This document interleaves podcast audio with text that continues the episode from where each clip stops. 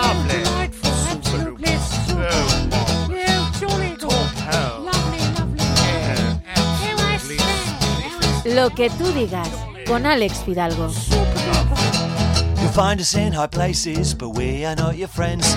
We use you and abuse you all for our untwisted ends. You think that it's your country, it's ours, you silly twits.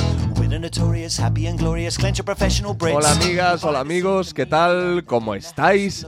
Bienvenidos y bienvenidas a un nuevo episodio de Lo que tú digas. El protagonista es Pedro García Aguado, campeón mundial y olímpico de waterpolo y presentador de televisión. Condujo varios programas, pero yo creo que la mayoría lo recordamos por el exitoso Hermano Mayor, en el que trataba de ayudar y corregir el comportamiento de adolescentes conflictivos. Y la principal herramienta de Pedro para lidiar con estos chicos era su propia experiencia, ya que tuvo una infancia complicada y después, durante su gloria deportiva, fue adicto a las drogas. En esta charla se revelan muchas interioridades de aquel programa, muy interesantes y reveladoras, también detalles de la vida del propio Pedro, de su forma de ver el mundo y de lo que ha aprendido acerca de educar, pero además es una terapia a dos bandas donde nos escuchamos, nos entendemos y nos desahogamos los dos. Aunque, como decimos en la conversación, ni uno ni otro somos psicólogos. Somos algo así como un buen amigo. Un diálogo inolvidable que, honestamente, creo que nos puede servir a todos.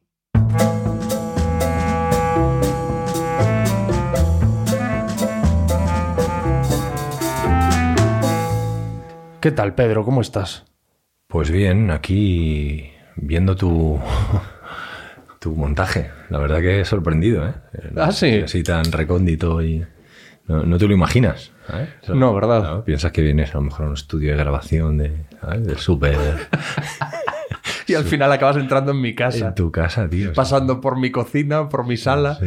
Bueno, pero le da un toque Mm. especial, ¿no? Tiene su encanto. Al final, bueno, quien no se consuela es porque no quiere. Sí, sí. No, yo soy muy, muy práctico ¿eh? y muy de, de cosas así llanas ¿no? y sencillas. Y haber estado a veces tan arriba y luego tan abajo y luego tan arriba, a mí yo me adapto a cualquier cosa. Y la verdad que, que incluso es, es más chulo entrar así en casa de alguien po- porque yo vengo a hablar contigo. ¿sabes? Entonces, Claro.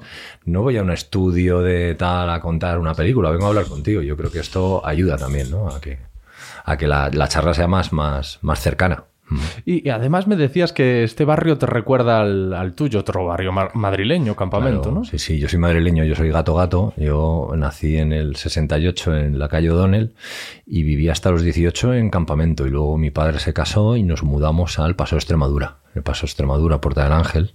Todo es un barrio también muy, muy popular y, y la verdad que, bueno, pues sientes que estás como en casa. Aunque yo me fui muy jovencito de Madrid. A los 18 ya me fui para Barcelona a triunfar en el A, waterpolo. a los 18 años. Sí, yo creo que no- ni los había cumplido. Con 17 ya me fui. Aprovechando que mi padre se volvió a casar y yo eso no lo entendí muy bien. Y me fui, me fui de Madrid porque dije, esto es otro cambio de estructura familiar. Ya me había pasado los 12 años con el divorcio y, y me fui. Me fui también porque me fichó un equipo catalán y no me fui a la aventura. Claro, es que tal cual lo estás contando suena me escapé. En plan, pues, de un día, de, de la noche a la mañana decidí coger el Macuto y marcharme, pero no fue así porque te fichó un equipo de waterpolo. Sí, pero quizás si no hubiera pasado eso, a lo mejor me lo hubiera pensado, porque yo en Madrid no estaba mal. Tenía todos mis amigos, tenía mi, bueno, mi casa donde vivía con mi padre, mi perro, mi abuelo y mis hermanas que iban y venían. Y, y, bueno, pues ese cambio de, de casa, de barrio otra vez, no, no me gustó mucho. Entonces aproveché que me ficharon para irme. No me fui, me fui un poco enfadado con la situación. Sí. Enfadado con, con otro cambio de estructura, otro cambio de situación, pero bueno, me fui también porque me habían fichado, no me fui a la aventura, como, como te digo. Es curioso porque esto que cuentas te lo has encontrado en un montón de casos de los que has tratado en Hermano Mayor, ¿no? Eh, de eh, chavales que no terminan de entender lo que pasa en su familia cuando sus padres se separan o... Y a esos chavales, que siempre digo, porque mucha gente a través de redes sociales en aquella época era Twitter la que más, la que más petaba, ¿no? Joder, los, los ponían a parir, los, los, criminalizaban muchísimo. De acuerdo que la tele sacaba un comportamiento muy disruptivo y muy. que generaba muchísima animaversión contra el chico, contra la chica. Eh, y yo siempre, y lo repetiré hasta la saciedad, hasta que me muera, eh, pienso que de los 100 casos que hice yo, yo no me encontré ninguna persona mala, ningún chico, ninguna chica que fuera mala persona. Tenían ese mal comportamiento que se veía y, como bien dices, venía por una mala gestión de cosas que les habían pasado. Mala gestión básicamente emocional y que tenían pocas habilidades para gestionar la adversidad, el principio de realidad, aquel que dice que las cosas no van a ser como nosotros queremos, ni que van a llegar en el momento que queremos, ni de la forma que queremos. Y como no te enseñan de pequeñito a gestionar eso que te produce, que las cosas no vayan como tú quieres, que es la frustración, pues tú vas a utilizar lo que sabes, lo que más o lo que mal has aprendido, que es utilizar la violencia para conseguir aquello que quieres, o que las cosas se amolden a tu percepción de la realidad. Y eso era el comportamiento que tenía esos chicos. Entonces yo me veía muy, me veía muy identificado con ellos, muchísimo, muchísimo, porque la forma que tenían de hablar, de juzgar a sus padres, de, de- el sentimiento que tenían de rabia y de odio hacia sus progenitores, yo lo había sentido en un momento de mi vida. Y claro, yo siempre decía, mira, tienes razones para estar enfadado. Yo te compro que estés enfadado. Digo, pero eso no te da derecho a ser cruel. Digo, porque siendo cruel de esa manera que estás siendo, pierdes la razón. Entonces vamos a ver cómo te puedo ayudar. Sabiendo que tu situación es complicada, es compleja, pero claro, si todas las cosas cuando nos fueran mal actuásemos con violencia, coño, el mundo iríamos arrancándonos la cabeza, ¿no? Entonces intentaba poner un poco de paz ahí, desde la comprensión, pero no desde la permisividad. Fíjate, muchos psicólogos y grandes expertos subrayan mucho eso que tú has hecho y que tú haces con, con chicos conflictivos, que es validar sus emociones. No luchar contra su enfado, sino decir, pues como les dices tú, entiendo tu enfado, tienes derecho a estar enfadado, tienes razones a tu edad para estar enfadado por, por esto.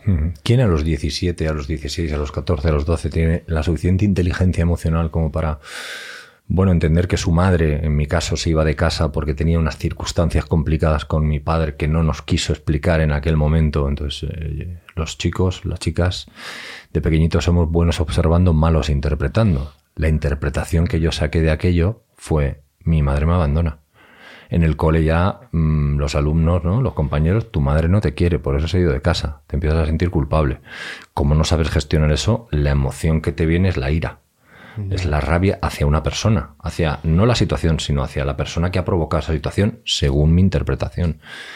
Entonces, por eso ocurre que muchas personas, eh, educando, no son capaces de validar la emoción que su hijo, o qué le está diciendo su hijo, qué le está diciendo su hija, y decir, a ver, hijo, ¿estás triste? ¿Qué te pasa? ¿Cómo nos educaban? eh, Tanto a nuestro padre a- o a mí, ¿no? Que por eso yo ahora estoy tan metido en, en el rollo de la educación emocional para ayudar a papás y mamás a educar mejor, ¿no? O, o educar de esta forma que decías tú, que es cierto, validar las emociones. Y validar las emociones no quiere decir permitir que seas un cafre, no, no, te valido y desde ahí te ayudo a regularte y a comportarte, ¿no? Pues en este caso con- conmigo pasó eso. O sea, ¿quién, quién me iba a decir a mí que, que mi madre no era la mala de la película? Que ni mi padre era el malo de la película. Que ahí no había malos. Ahí había una responsabilidad compartida al 50% de una pareja que no, que no quería seguir para adelante. Y si no te enseñan eso, lo que vas a hacer es mal aprender a gestionar todo eso. Y a mí me ocurrió con esa sensación de malestar, de odio, de rabia. Nadie me dijo, mira, puedes llorar, puedes patalear, pues no sé qué. Y es cuando yo entro en contacto con, con drogas. Imagínate mi vida cómo va de un, de un lado a otro, de una familia estructurada, a estar mucho tiempo en la calle y esa rabia, ese odio, ese malestar, esa sensación mala que salía con los chavales de hermano mayor, coño, a calmarla tomando alcohol y, porros. Me acuerdo que eran porros, que luego me sentaron fatal a mí los porros, me acuerdo en el instituto. Los probé y los dejé porque me sentaban fatal. Pero en ese momento yo no sentía, yo no odiaba a mi madre. Todo eso es importante también para cambiar la mirada hacia los chavales y dejar de juzgarles tan duramente. Ostras, te tengo que contar la historia de Rodrigo Sorogoyen, que estuvo aquí. Bueno, por cierto, enhorabuena, que se ha llevado nueve Goyas por asbestas. No sé si has visto la película. No la he visto, la Pues veré. te la recomiendo. Se lleva nueve Goyas, es que te la muy recomiendo. buena. No sé si son nueve Goyas, ¿eh? pero vamos, a mejor director y a mejor película, yo creo que, yo creo que, han, que han caído. Y cuando estuvo aquí, hubo un momento en el que me habló, te me dijo: ¿Quieres que te cuente mi trauma? Mi trauma es eh, que sus padres durante varios años estaban separados, pero a, él no le decían que estaban separados y, de algún modo le hacían creer que seguían juntos. Es decir, eh, el padre ya no vivía en la casa, pero no se iba hasta que él se dormía cada día, que él, lo reconocía y, no se nos escapa a nadie que es una muestra de amor increíble, porque luego no te lo pierdas en redes, una polémica, porque él habla de eso como un trauma, lo que además no habla como un trauma de no puedo vivir porque me ha pasado esto, sino que él ha percibido que le ha afectado eh, en la edad adulta haber pasado por eso. El tema es que él con ocho años se entera de que efectivamente sus padres no estaban juntos, que todo aquello era simplemente pues un acto de amor para que él no sufriese por la separación. ¿Y qué pasa? Que él dice, pues fue un acto de amor increíble, pero ahora yo tengo esa desconfianza porque las personas que más me han querido y que más me quieren y en las que más confiaba... Me mintieron. Eso es. Fíjate, ¿eh? la interpretación, volvemos a lo mismo. Una cosa que tus padres hacen para protegerte, para que tú no sufras esa, digamos, e- esa, esa ruptura, ese cambio, que al final es un cambio en la estructura familiar, tú con el tiempo te surge el trauma de desconfiar de los demás porque mis referentes en los cuales yo confiaba hicieron esto engañándome. O sea, yo me siento engañado, ¿no? Y eso es, un problema. Todos, todas las personas, cuando vamos creciendo, si mirásemos detrás, ¿no? Yo tengo un ilustrador que colabora conmigo muchas veces para hacer eh, diapositivas, ¿no? Me hace ilustraciones, Agustín de la Torre, sevillano, es profesor en los Salesianos de, de Triana, del barrio de Triana, eh, y es un gran dibujante. Eh, Le dije, dibújame qué, es lo que pasa, ¿no? Eh, cuando un chaval va al cole, ¿no? Una chavala va al cole, y me dibujó un niño o una niña con su mochila, detrás los padres, el padre, la madre, metiendo en esa mochila lo que no te puedes imaginar, todo, todo. Y ese niño iba al cole con esa frustración, con esa proyección de los padres, de la frustración de lo que no ha llegado a ser el padre, con esa madre que no quiere que se separe, que todavía no quiere que crezca, con ese chico con sus dudas. Bueno, pues esos traumas los vamos arrastrando toda la vida. Esas situaciones, les podemos poner el calificativo de trauma, ¿no? Si quieres. O esas situaciones que nos afectan en nuestro comportamiento. Joder, yo no sabía que lo que me había pasado en casa me iba a afectar de esa manera. Seguramente que este director de cine no sabía que eso le iba a afectar algo tan amoroso como voy a evitarte el dolor, que también es otra de las cosas que no deberíamos hacer a nuestros hijos y nuestras hijas. Oye, la vida no es justa, la vida tiene esas situaciones. Enseñarte a gestionar, a regular esa emoción de tristeza de que papá y mamá se separan o esa sensación de abandono, quizá a mí me hubiera evitado todos los problemas que me evitó después, ¿no? De tener que huir o evadirme o desarrollar una dependencia, ¿no? A sustancias psicoactivas, aunque de eso no son culpables mis padres. Soy, culpa bueno, soy responsable yo de no tener esas habilidades, ¿no? Sociales para, mm, digamos, cambiar todo eso, ¿no? O, afrontar todo eso. Y cuando ese chico, esa chica va al cole, se encuentra un profesor, una profesora que tiene su mochila, aunque sea profesora, esa profesora tenga 40, 50 años. Esa mochila que sus padres y sus educadores le pusieron ahí, ¿no? Y todos vamos con nuestras mochilas. Algunas veces cerradas, pero a veces esas mochilas se abren. Y cuando se abren, te das cuenta de cosas. y esas cosas a veces duelen. Claro, evidentemente Rodrigo se dio cuenta de eso después de mucha reflexión. No es que viviese atormentado, sino que después de ¿por qué yo soy así? O a lo Que mejor desconfío, ¿no? Lo habló en una terapia, no lo sé, pero llegó simplemente a esa conclusión y es lo que me estaba explicando. De yo me he dado cuenta de que soy así y creo que tiene relación Claro. con aquello que viví. Pero decían en los comentarios también, y es verdad, no hay manera de hacerlo bien. Hmm. No hay manera, porque, porque como padres es un acto heroico. Hmm. Y fíjate, algo que hicieron que, que- que es una auténtica heroicidad y, un, y una muestra de amor encomiable, pues también tiene su contrapartida. Entonces es muy jodido. Fíjate, eh, mi hija pequeña, Natalia, eh, en el colegio eh, la pobre no iba demasiado bien. Esto te hablo de primaria, ¿eh? Y ahí me di cuenta realmente lo que, lo que significa para un padre y una madre la ignorancia que tenemos muchas veces de lo que les pasa dentro del cole, ¿no? Y aquí te traigo un tema encima de la mesa que es el, el acoso escolar, ¿vale? Claro, mi hija de pequeña me ponía, me- se levantaba, me decía, me duele la cabeza, papá, me duele la tripa. Y yo decía, joder, mi hija es que no quiere ir al cole. Digo, joder, ha salido como el padre.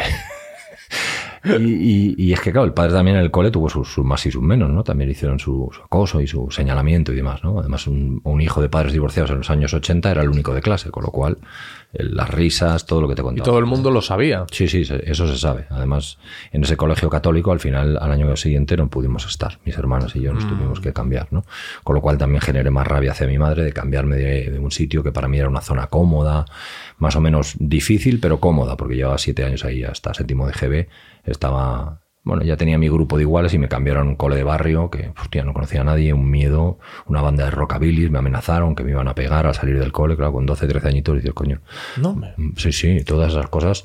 Uno, las mochilas que decimos, ¿no? Tú, tú vas creciendo con eso, ¿no?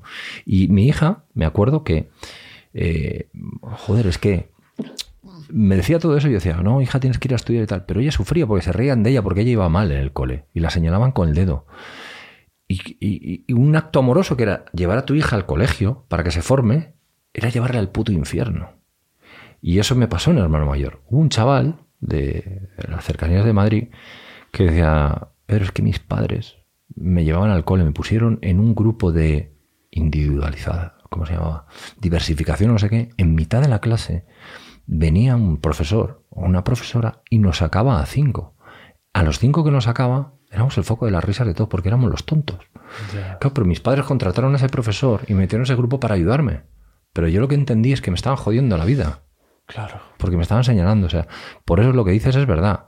Muchos padres me dicen, es muy difícil educar. Ya lo sé, que es difícil educar. Porque tú lo que haces con todo el amor del mundo, tu hijo lo puede interpretar como una gran putada y como un gran trauma, como le pasaba a Rodrigo, ¿no? O como me pasó a mí. Claro, el divorcio de mis padres, yo dije, mi madre es mala, es una mala mujer, se va, me abandona. Joder, cuando yo tuve que recuperarme de mi adicción, mi, madre, mi padre me ayudó a su manera, pero quien estuvo conmigo fue mi madre. Ojo, ¿eh? la que yo odiaba porque se había ido de casa. Entonces ese tipo de cosas solo se aprenden con el tiempo, la verdad, o solo se identifican con el tiempo. Pero fíjate, todos los problemas que hemos tocado, el tuyo, el de Rodrigo, el de ese niño al que sacaban de clase con cuatro compañeros, tienen la mis el mismo nexo en el sentido de lo que podría ser la, la, solución, o al menos la única potencial solución, que es la comunicación. Es sentar, sentarse contigo tu madre, explicarte, Pedro, yo me voy de casa porque esto, sentarse los padres de Rodrigo y decirle, Rodrigo, nosotros no estamos juntos, pero, o lo de este chico de simplemente creemos que te puede ayudar y si te supone un problema muy grande, pues lo replanteamos, ¿no? Absolutamente. El... Tenemos miedo. Se educa desde el miedo y desde la culpa, ¿vale? Y todavía seguimos haciendo. Entonces, intentamos que nuestros hijos no sufran, sufran lo menos posible. Cuando yo dije esto en un programa de tele con Miguel Ángel Tobías, que pensaba que, bueno, pues deberíamos, no, no sé si lo dije, favorecer el sufrimiento, pero sí favorecer que nuestros hijos y nuestras hijas se enfrenten a realidades, adversidades, ¿vale? Bueno, me llamaron maltratador, básicamente. Y yo dije, no, coño, vamos a educar a nuestros hijos al principio de realidad. Oye, papá y mamá se han separado. Y tienes derecho a estar triste, a cabrearte, a no entender que la situación está... Además, coño, en mi caso era en 1980. La ley del divorcio estaba recién aprobada. No era normal que las familias se divorciasen porque las mujeres todavía tenían mucha falta de libertad. Pero claro, con el tiempo, yo ahora sé que mi... Ahora con el tiempo, sé que mi madre fue una mujer muy valiente, adelantada a su tiempo y que posiblemente si me hubiera dicho, mira, hijo, me separo por esto, por esto, por esto. A lo mejor no lo hubiera entendido. Pero a lo mejor sí. Entonces, claro, la situación que dices tú, comunicación. ¿Por qué tenemos tanto miedo a que los hijos sufran, se traumaticen, se quiebren? Oye, posiblemente contándoles la verdad algunas cosas, siempre dentro del mapa mental que puedan entender. Habría que hablar con profesionales para decir, mira, tengo esta situación, a mí ahora me ocurre. Pedro, me pasa esto. ¿Tú crees que debería hablar con mi hija de este tema en este momento?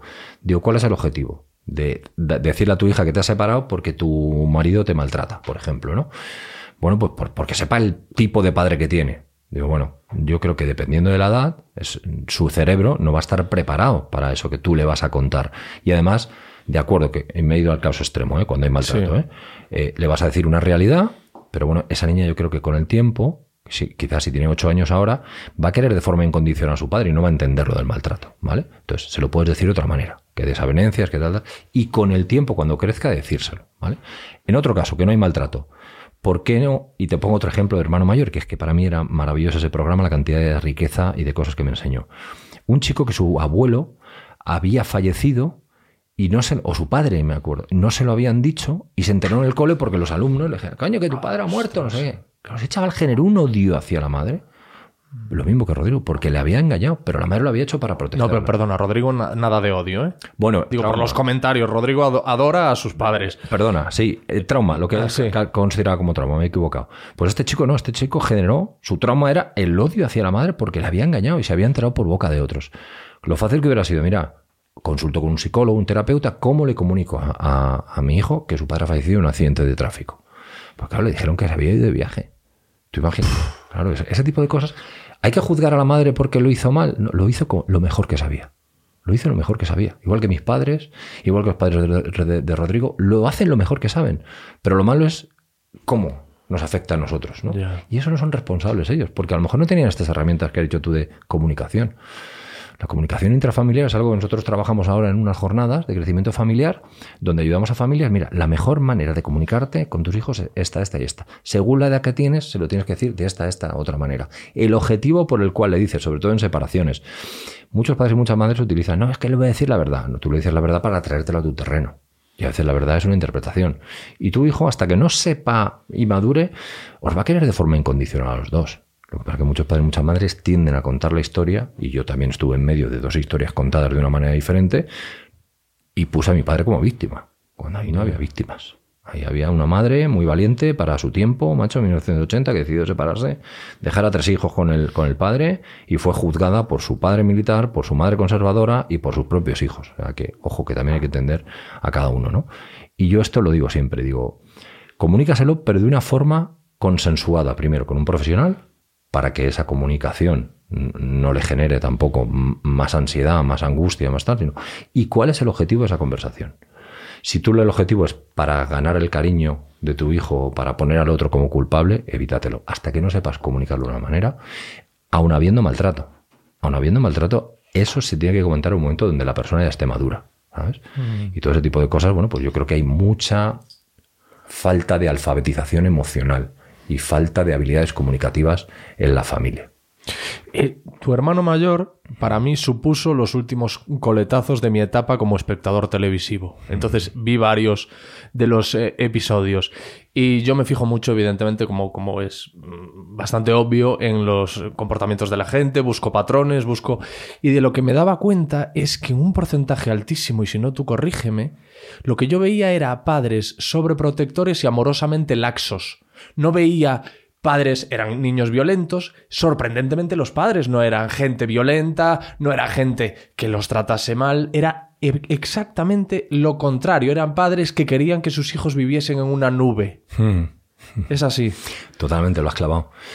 Yo de la formación que tengo después de hermano mayor, que a mí se me criticó mucho y, tenían razón, yo no tenía estudios, yo había, me había recuperado de una adicción eh, y trabajaba como monitor y terapeuta acompañando a personas a través del mismo tratamiento que había recibido yo eh, a recuperarse de la adicción. Se cruza la posibilidad de, de, hacer este, este programa como presentador y acompañar a esos chicos, pero yo los acompañaba desde mi conocimiento como experto en adicciones y como persona que había vivido cosas. ¿Vale?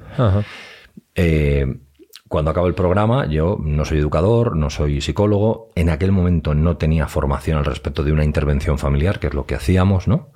Eh, dije, bueno, pues yo he aprendido muchas cosas, quiero formarme. Consulté con educadores, con psicólogos, con terapeutas, con trabajadores sociales.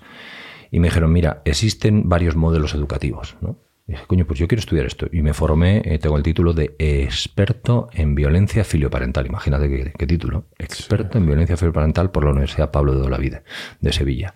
Que haya un título ya así, de posgrado, la, para, eso es la realidad que existe. Es ¿no? alarmante, sí. Es alarmante. Entonces, ahí me, me, me enseñaron. Me dije, mira, hay un espectro de modelos educativos mmm, muchísimos, ¿vale? En la sociedad actual, porque también hay muchos tipos de familia. Eh, vamos a centrarnos en cuatro. El autoritario, el papi y mami colega, colega versus negligente le llaman, el que has nombrado tú, sobreprotector, ¿vale? Y el democrático conciliador, ¿no? Que sería, digamos, el, el, el, más favorable a un crecimiento, un apego seguro, unos niños y unas niñas con capacidad de enfrentarse a la adversidad, de resolver El- conflictos. El comunicativo también. Comunicativo, exactamente, con habilidades eh, comunicativas. Los tres primeros, y me quedo en el sobreprotector en el que has dicho, es un mal endémico. Eso sí que es una pandemia. Pero claro, tampoco puedes juzgar a, sus padres y a sus madres porque lo hacen lo mejor que saben. Entonces, aquí cojo la frase de un educador que la dice, que es Antonio Chamorro, él se la otorga a otro educador, que dice que educar sería amar de forma ordenada.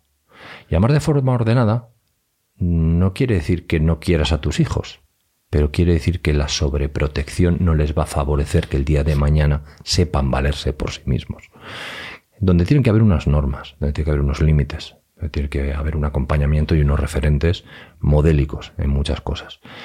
¿Todo para qué? Para que los chicos y las chicas ganen seguridad en sí mismos. No, es que le dejo hacer todo lo que quiera y estoy aquí para curarle o antes de que se, se caiga, que no se caiga.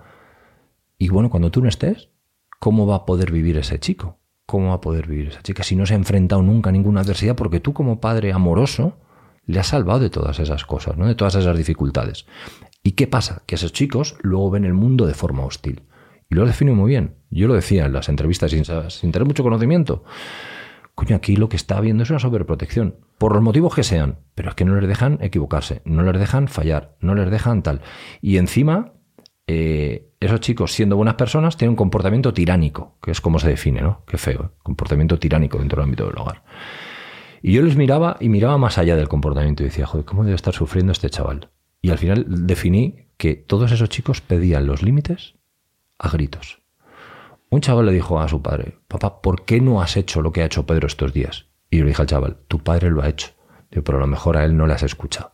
Porque tu padre lo ha hecho una vez y a la tercera se ha rendido y te ha concedido todos tus deseos. A veces de forma inmediata y a veces no tan inmediata, pero al final tú siempre te has salido con la tuya.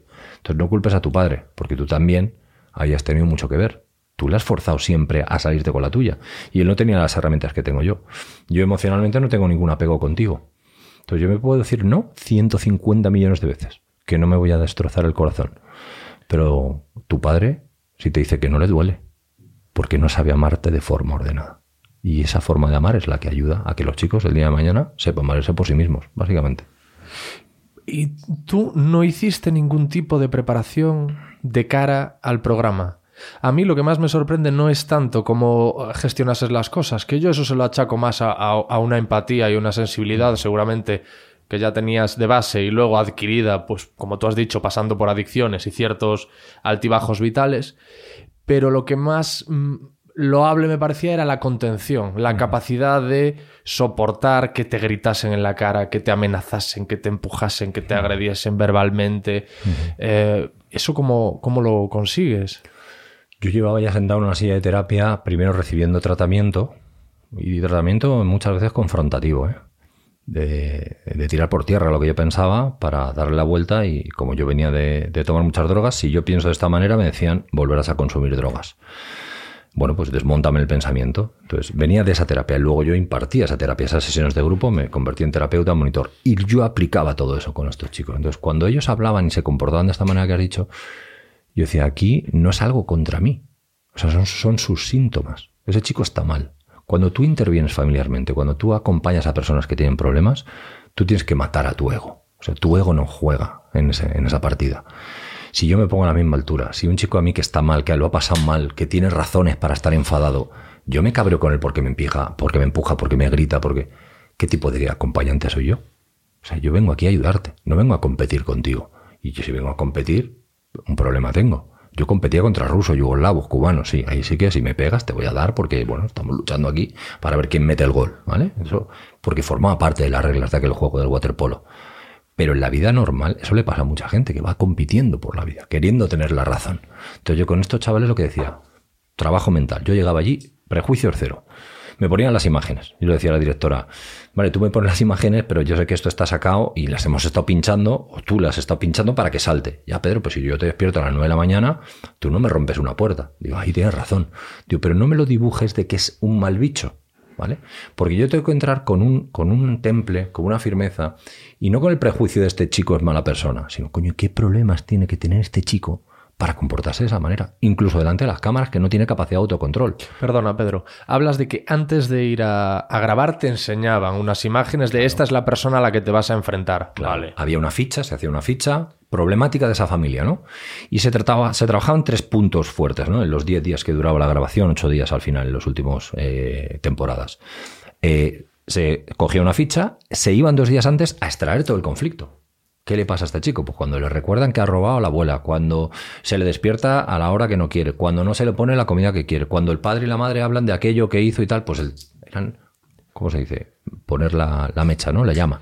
Sí, esos padres estaban azuzados en ese inicio, Claro, ¿no? Ahí le decían, despiértalo pronto, tal, porque necesitamos ver el Claro, jaleo. Le decía, joder, es que se veía el miedo en la cara. Sí, sí, sí, Decía, sí, no, no, iban entonces, aguafados. era dos días, no aguantaba más. Al segundo decían, vale, hemos hecho todo esto para que veáis el conflicto, pero cuando viene Pedro a ayudarnos? ¿no? Entonces yo llegaba allí y yo he llegado de una forma firme, pero yo llegaba sabiendo lo que pasaba en esa casa. Yo me leía la ficha, lo que no me veía eran las imágenes picaditas de la, la rotura de puerta, del empujón, de no sé qué, porque entonces, claro, yo podría entrar con un prejuicio.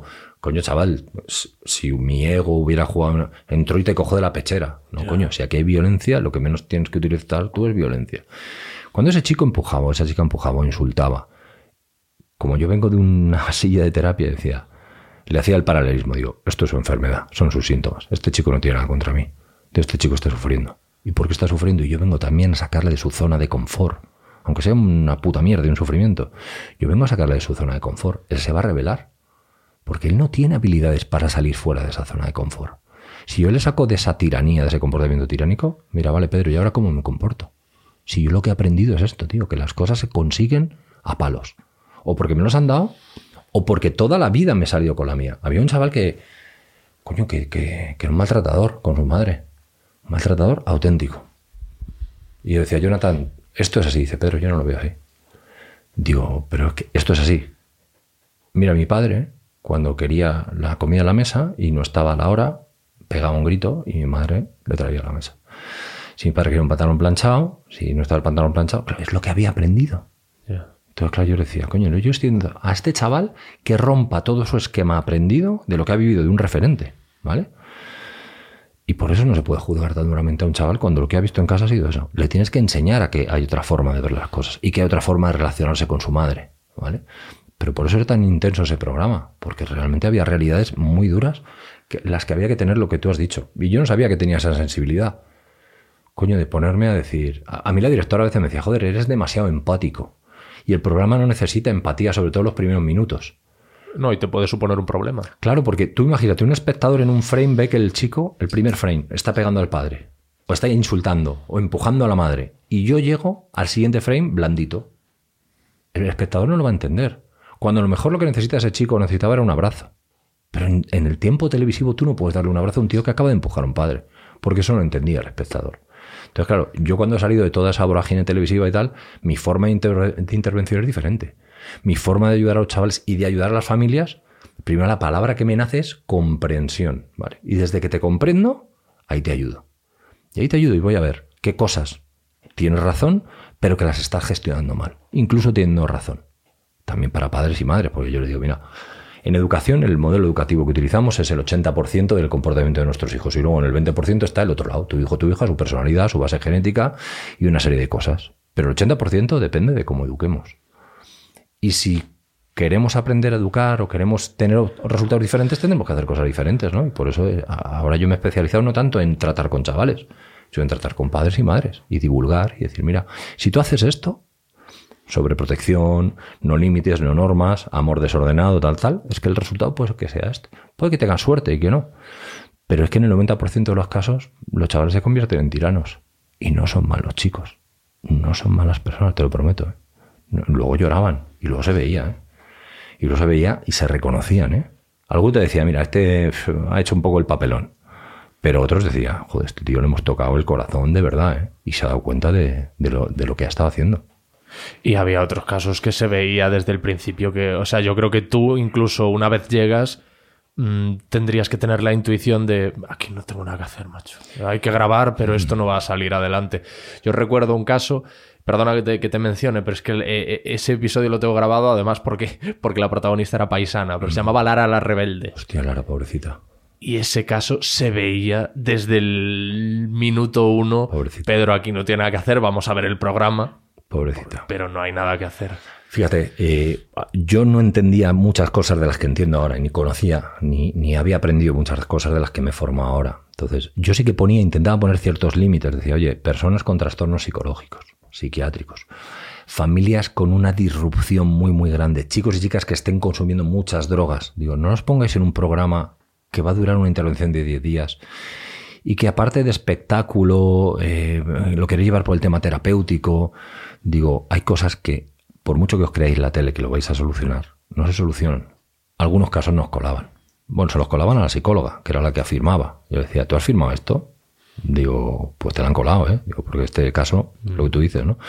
Pero yo con toda la buena fe del mundo lo hacía. Y había casos que me iba y decía, es que era imposible. Ahí va a estar. Porque por muchas veces que cambiásemos al chaval, y en este caso la era una chica con muchos trastornos y con una disrupción familiar brutal, eh, había casos que no, que ya de entrada tú dices, oye, que, que, que es que primero yo no tengo los conocimientos, segundo, la tele no es Dios. Aunque os creáis dioses a veces, no sois dioses. Y hay casos y cosas que en 10 días no se pueden arreglar, aunque a ti te encantaría Porque como formato televisivo y programa es cojonudo. Fíjate qué mal están y hemos venido nosotros ahora y le hemos salvado. Y aún así me colaban casos. Eso fue un poco también lo que yo con el tiempo, siete temporadas, ¿eh? aguanté.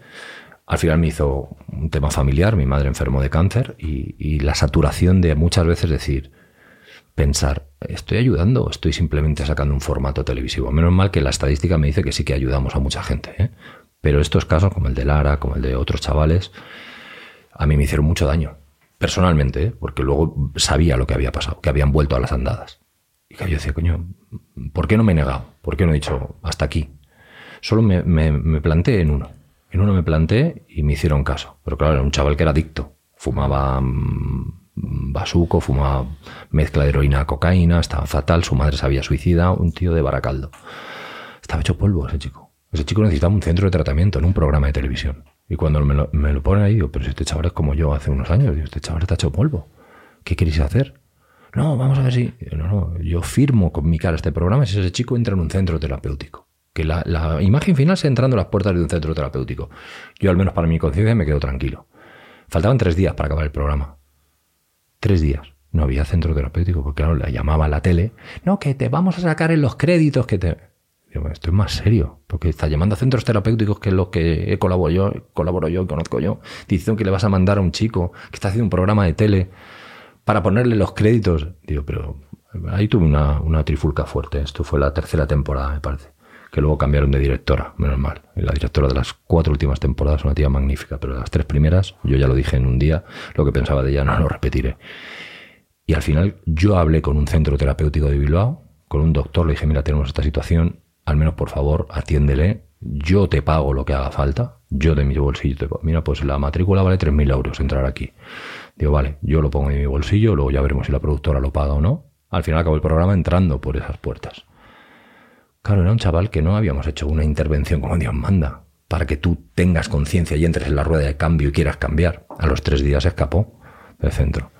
Pero claro, no solo se escapa, sino que se va a casa, que tiene marihuana escondida y apuñala a la abuela. Y eso sale los periódicos.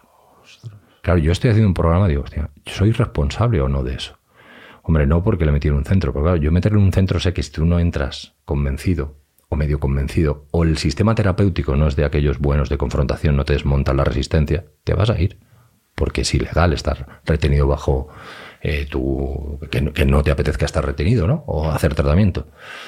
Y me generó una, una, una sensación muy mala ese programa. Entonces, había casos que yo es la única crítica que tengo al hermano mayor. Aquellos casos que yo, desde mi punto de vista, no fui capaz, que quizás es una crítica a mí, ¿no? Decir, esto no lo hago, ¿sabes?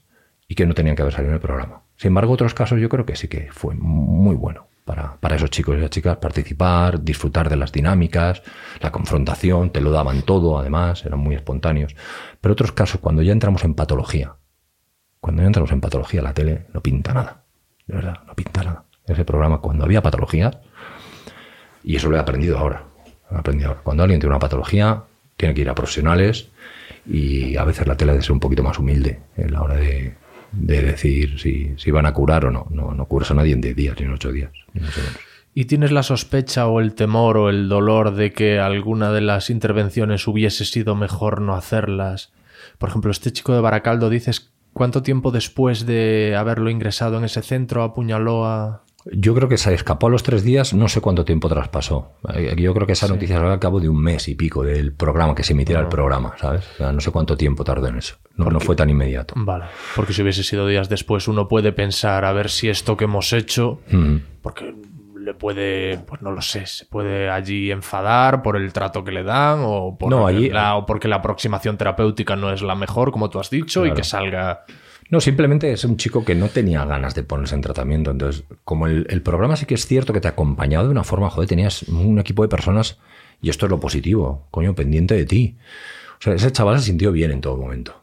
Menos en una de las cosas que hicieron que a mí no me gustó, que yo no estaba, y le llevaron al límite y, y le dije a la directora, digo, que sea la última vez que a mis espaldas, a una persona con este trastorno, lo llevas al límite de esa manera. Digo, ¿Qué fue lo que...? Pues no sé en casa la que liaron. Bueno, no, no sé la que liaron. Vino hasta la China. No sé. Ya te digo que esto er- eran las primeras temporadas. ¿eh? A partir de la cuarta todo cambió.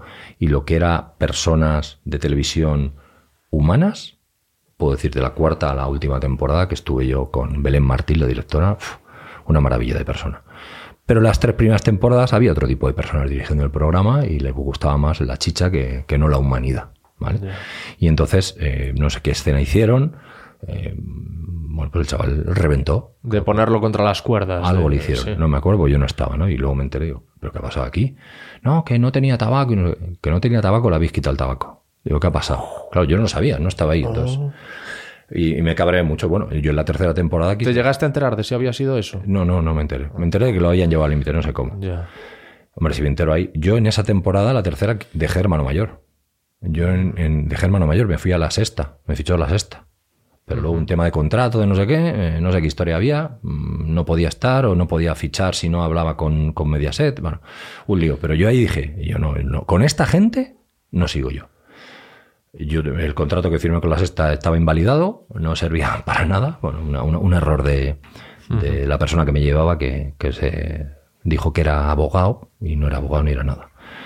Eh, había estudiado Derecho, pero no era abogado, entonces me hizo firmar unas cosas y dije, oye, yo creo que esto no está bien. Bueno, pues así fue. Tuve que volver a grabar Hermano Mayor, pero ya me puse un equipo de personas muy bueno. Y la verdad que a mí, joder, esas últimas temporadas, con sus más y sus menos, me, me vinieron fantásticamente bien para aprender, para aprender cosas buenas y cosas no tan buenas. Y luego durante esa época yo dije, ¿quién sabe de esto? Los educadores sociales, las educadoras sociales, trabajadores y trabajadoras sociales. Y empecé a, a contactar con gente así, para decir, oye, ayúdame.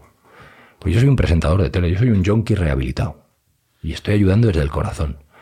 Y desde la empatía, y desde a veces el talento o la improvisación, digo, pero necesito que me ayudes a ver cómo puedo ayudar mejor a estas personas. Y entonces a partir de ahí empecé a aprender mucho de intervención familiar, muchísimo. Lo que sea, implemento ahora en las jornadas. Volviste después de esa tercera temporada, te marchaste y cuando volviste, volviste acojonado, obligado y temiéndote lo peor y acabó siendo para bien. No, Ahí. volví poniendo límites. Me permitieron poner límites. Dije, yo tengo que supervisar todos los casos. Si es una persona que está consumiendo mucho, mm, si es adicta, el programa no le va a ayudar, ¿vale? Eh, ¿Qué otro tipo de cosas puse? Bueno, eh, que la situación familiar realmente, cuando nos fuéramos, favoreciera ese comportamiento, ¿vale? Ese cambio, que se pudiera trabajar más con las familias. Puse una serie de condiciones, ¿no? Evidentemente dije, si esta persona está dirigiendo el programa, a mí no me vais a ver el pelo, ¿sabes? Y la verdad que fueron 10 cláusulas que, que cumplieron, pero para mejorar el programa, para que realmente el programa pudiera ayudar. Y ahí me sentí cómodo, ahí me sentí muy cómodo, sí, a la vuelta. Eh, Cualquier persona con un poco de exposición pública mm, sabe que eh, hay días en los que toleras los comentarios mejor y los comentarios peor. Yo a veces hay algún comentario al- de algún episodio que lo leo y digo, va, pues mira, y sigo y hay un día que me pilla que, me, que digo voy a lanzar el ordenador por la ventana, que me dan ganas de responder y tengo que hacer un ejercicio de contención brutal. Te digo esto volviendo a, a- a- a tu contención cuando grababas Hermano Mayor. Habría días que irías de casa con, tus propia, con tu propia mochila abierta y, no... O sea, has llegado en algún momento a, decir, joder, estaba a punto de perder los estribos. Es que sabes lo que pasa, que no es lo que está pasando. O sea, tú ves a un chico fuera, es la película que tú te estás contando. Entonces, claro que yo he llegado con niveles de ansiedad y de paciencia muchísimo más bajos y de tolerancia muchísimo más bajos. Pero al final, no sé, inmediatamente decía, coño, estoy aquí para ayudar, no estoy aquí para competir. Sí que hubo un caso, un caso especialmente, que además el chaval era un rapero. Le encantaban las peleas de gallos. Esto de, hostia, y es que yo intentaba hablar y el tío me rebatía, y intentaba hablar. Y yo decía, es imposible. Digo, yo mi fuerza para ayudar a estos chavales es la palabra. Digo, y contigo te lo estás tomando como si esto fuera una pelea de, de gallos de estas. Y no es esto. O sea, no es esto. Yo no quiero quedar por encima tuyo, tío. Bueno, hicimos una dinámica, le pedimos permiso. Como tú tienes una falta de contención, le dijimos, luego este chico sacó un, un disco y tal, o sea, emocionantísimo. ¿Cómo Eh, se llama? Se llama Ego, me parece. Ego. ¿Sabes? Y, y le pusimos una cinta americana en la boca. Y dije, solo quiero que me escuches, tío. Y como no vas a poder hacerlo, callarte, porque no estás acostumbrado y no tienes esa contención, no vas a poder hablar. Entonces, me vas a tener que escuchar. Y le tuve una hora con una cinta. ¿eh? Y yo le iba hablando. Y él solo tenía que hacer sí o no. Y intentaba y no podía hablar. Y le puse una cinta de carretero de estas, de, estas. Y el tío lo aceptó. Joder, el tío cambió muchísimo. ¿eh? Y tenía una movida muy fuerte ¿eh? detrás. Tenía una historia familiar fuerte. Pero me era muy difícil. Y con ese fue con el que dije a la directora, no puedo, yo no puedo. O hacéis algo, o le decís algo, o, o me voy. No, no puedo. O sea, mi fuerza es la palabra. Mi fuerza es mi argumentación y contraargumentación. Y este chaval no me deja contraargumentar. Es que no, no es que pare de hablar y hable, no, es que no me deja acabar una frase. Y ese fue el único que yo me puse así. Y los otros sí que mi historia era más de sensación de es- no le estoy ayudando, ¿sabes? Y me Mm. voy a ir de aquí sin haber ayudado de verdad, ¿vale? Esa sensación de impotencia y de no voy a acabar bien el caso, no tanto de le voy a coger de la pechera y me voy a, a enzarzar con él. Eso lo aprendí en la primera temporada. Te digo cómo. Si me dices, ¿has perdido alguna vez? Que te falta, ¿no? A lo mejor ibas a esa pregunta. Los estribos en Hermano Mayor, primera temporada. Es la, es la que te había hecho. Primera temporada, ¿vale? Yo te he dicho este contexto, primera Ajá. temporada. Inexperto totalmente. El programa se graba de una forma absurda. Estábamos muchas horas en la casa esperando que pasase algo, cuando al final, mm, si tú no provocas eh, o sacas el tema conflictivo, el chaval no es tonto y no va a entrar al trapo. Entonces era, era una forma de grabar muy absurda. Y seguíamos el patrón del, del formato francés, que es que el, francés, el presentador francés, era experto en artes marciales y se llevaba a los chavales a un dojo y entonces ahí les pegaba cuatro mecos y bueno, ahí generaba mucho conflicto. Pues yo tenía que hacer lo mismo y me lo llevé a un chaval a hacer judo. Claro, la directora aquella punzante y yo novato me dice, venga, judo. Yo sé hacer judo, porque yo había hecho judo de pequeño. Entonces le tiraba, le sometía al chaval, pero a la hora de someterle, me dijo la directora, hombre, dile algo para que se cabree y tal. Pues le dije, en plan, me salió el macarra de barrio y dije, ¿qué pasa, gordito? Ahora no puedes con tu madre. ¿eh?". Claro, Ajá. lo provoqué yo. Y el chaval se me giró y me vino a pegar, evidentemente. Entonces yo dije, le paré, y le dije, mira, mira, perdona, perdona, tal, tal, no sé qué, no, no me has entendido, tal, no sé qué. Entonces, ahí no pasa nada. Y luego, en una situación que estamos haciendo una dinámica con unos bomberos, no sé por qué tenemos un roce y el chaval se me enfrenta. Y entonces yo ahí digo, a ver, ¿qué quieres que hagamos? Digo, me estás provocando, ¿no? O sea, cosa que no tengo que hacer nunca. Nunca, si yo voy a ayudarte, ¿no? El chaval había entendido mal toda la dinámica. El chaval había entendido muy mal toda la dinámica, pero yo, como profesional, no, no paré a tiempo. Y entonces me enfrenté. No me pegué ni nada, pero me enfrenté, le cogí y dije, ¿qué quieres que hagamos? Entonces, en ese momento cortábamos y tal. Ese chico se quedó cabreado. Un año después, volví al programa, al sitio donde habíamos estado y pedíamos la colaboración de, de, bueno, ¿quieres participar en el programa, dar tu testimonio? Bueno, pues la tele se inventó el reencuentro. Solo, solo se grabó uno. Y al volver, yo cuando hablaba con este chico, Borja, yo le veía en su cara el rencor. Se había quedado tocado del programa. Él pensó que, que el programa... Que lo habíais humillado. Pero le había ayudado, ¿eh? porque había cambiado su relación con los padres, ¿eh? eso era cierto. Pero él tenía un pique conmigo. Eso no lo había superado. Y se había tirado un año haciendo boxeo. Ostras. Y yo digo, este me está esperando. Claro, yo mi tono vital era diferente. Yo no venía a confrontarle, yo venía a ver cómo ha ido la vida en este año, ¿no? Y yo le dije al director, que era un director de la segunda temporada, digo, este chico me parece que lo que quiere es que busquemos un encontronazo. Digo, yo no estoy dispuesto, yo ya he aprendido la primera temporada. Luego trabajé con 100 familias, ¿eh? nunca más perdí los papeles con nadie. Nunca más. Y eso fueron cosas que se aprenden, también se aprenden. Yo no tenía ni idea de hacer esas cosas. Me acuerdo de Borja, sí, sí. Y yo le veía que él tenía ganas de, de devolverme aquello, ¿sabes? Y hablaste con él. No llegué a hablar, no llegué a hablar. No llegué a sentarme y hablar y decirle, oye, ¿te pasa algo? Oye, te pido perdón, tal. No, no llegué a hablar de eso. ¿Qué va, qué va? Fíjate, los, los episodios se podían ver un poco desde dos perspectivas y, y no sé si el, el verbo es disfrutarlos, pero estaba la posibilidad de quedarte con lo que quería aquella primera directora y disfrutar, entre comillas, del espectáculo, porque evidentemente eran programas espectaculares y es lo que atraía Claro. a, a tantísima audiencia. Vamos a ver, es así. Pablo Motor lo definió muy bien un día. Dice que él pasaba con la bandeja de la cena para... y, y se quedaba pegado mirando la. Claro, claro. Y luego está la otra perspectiva que es la que yo, claro, a mí me pilló en dos edades diferentes. A mí me pilla ahora y es la perspectiva de la empatía, de entender el comportamiento humano, de ver cómo son los padres. Bueno, pues este análisis que estoy haciendo contigo. Pero recuerdo que en el episodio de Lara, que es el que tengo yo perfectamente grabado, Lara te amenazaba continuamente con mi novio. Cuando venga mi novio. Entonces tú te pasabas el episodio diciendo, Dios, el novio de Lara. Porque está amenazando a Pedro, que es un bigardo de, de dos metros, con las espalda y tal, a ver cómo es el chaval. Y luego aparecía un chavalito que el pobre pues era un, tenía una pinta de ser un bendito a las órdenes de esta chica.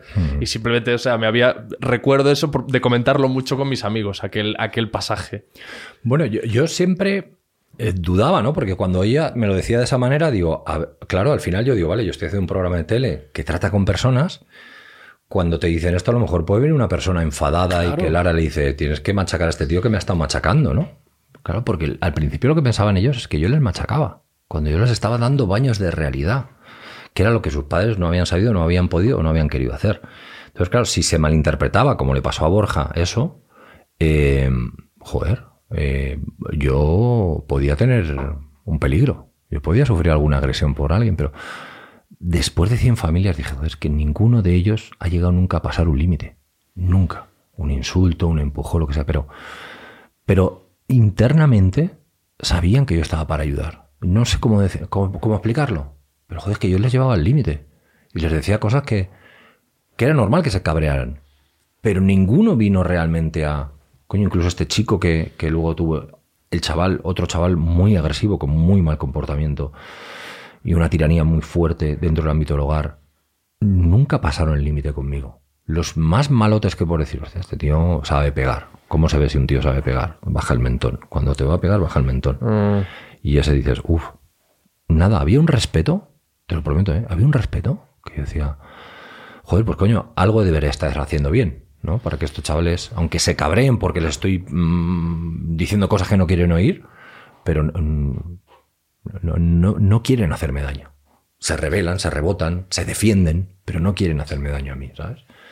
Yo también me acojoné con Lara, digo, a ver cómo es el, a ver cómo es el novio. Claro, es que lo, lo, lo- lo ceba durante muchísimo tiempo y es muy gracioso porque. Yo no lo sabía cómo, cómo era Eso te iba a preguntar. Claro, es que luego aparece. es- esto es horrible lo que estoy haciendo porque habrá gente que o no lo haya visto o que no se acuerde y ahora estará sufriendo muchísimo y tiene que conformarse con el relato porque no sé si ese episodio se puede encontrar.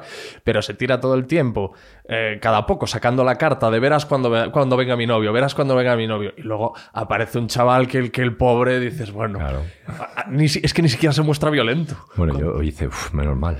Claro, claro, te decía, te decía todo el tiempo eso. Pero, y cuando vivías tensiones brutales, yo eh, mm, presenté un programa que tenía ciertas, no, o sea, no tenía, tenía ciertas similitudes en el formato de grabación. Yo me iba a, a, una inmersión en la vida de gente famosa en Galicia. Sí. Y entonces, bueno, pues vivíamos cosas, eh, charlábamos, pasaban cosas, pero llegaba un momento en que los cámaras tenían material, lo consideraban que ya la cosa estaba y decían, bueno, pues ya aquí ya lo tenemos. Entonces yo pienso, ¿y en tu caso cómo lo hacíais eso? Hay una tensión brutal, estalláis, discutís y hay alguien que os dice, bueno, ya, chavales, y os dais la mano. No, es no, no. Estaba estructurado. ¿eh? Era un programa, eso sí que es cierto, que tenía, tenía muchísimo sentido. ¿eh? Dos días antes había toda la extracción de ese contenido tan duro. Entonces, bueno, evidentemente había un momento que se tenían que tirar los redactores y las cámaras a, parar al chaval si traspasaba el límite de ir a agredir a los padres, ¿no? Entonces ahí se paraba. Cuando yo llegaba había, una, había tres o cuatro dinámicas planteadas para cada día. Primer día era entrar en la casa o ver al chaval a la chavala donde fuera, el, el encuentro. Ellos no sabían nunca cuándo iba a llegar yo. Normalmente llegaba el segundo día de grabación, ¿vale? Entonces, yo llegaba y ya había planteado la primera dinámica. ¿Cuándo acababan las dinámicas? Bueno, pues yo siempre tenía que tener una conversación con ellos. Si la conversación empezaba yo diciéndolo, ¿tú te crees que esto que haces es normal? Pegar a tus padres, tal, no sé qué. Para subirle, ¿vale? Para confrontarle. Pero luego, una vez arriba, yo tenía que darle discurso para bajarle. Ellos me decían en la tele, ponle la percha terapéutica. Digo, tu puta madre. La percha terapéutica. O sea, después de, de lo que le he dicho, ¿tú crees que voy a ser capaz o, o me- o va a mirarme para, para que yo le pueda tranquilizar? Bueno, lo que pasa es que tengo un tono de voz a veces que es como muy que lo modulas y, es como un encantador de serpientes, ¿no? A mí me decían el cantador de chonis y canis, en, plan, en plan cariñoso. Pues, bueno, pues entonces cada dinámica tenía un comienzo y un final. ¿Qué pasa? Si yo le llevo a un restaurante a trabajar, sé que el final es que cuando el metre le diga que lo está haciendo mal, como no tiene capacidad de aguante ni de frustración, van a volar los platos. Ya está. Eso es lo que eh, aquella imagen sacaba. Luego la conversación de, ¿tú te crees que esto son formas de hacer? ¿Vale? Sabíamos, es que eran muy predecibles. Eran muy predecibles los chavales. Y luego, pues sí que había. eh, yo Era así, ¿eh? Yo le hacía la dinámica y me iba, ¿eh? Cuando parábamos cámaras, yo no me quedaba hablando con el chaval. Fuera de cámara. Los tres primeros días, yo llegaba, hacía la dinámica y me iba. Al cabo de dos horas, él se quedaba con un redactor, una redactora, me lo llevaban a otro sitio, yo aparecía ahí, hacíamos la dinámica y no había lugar a explicaciones, no, no.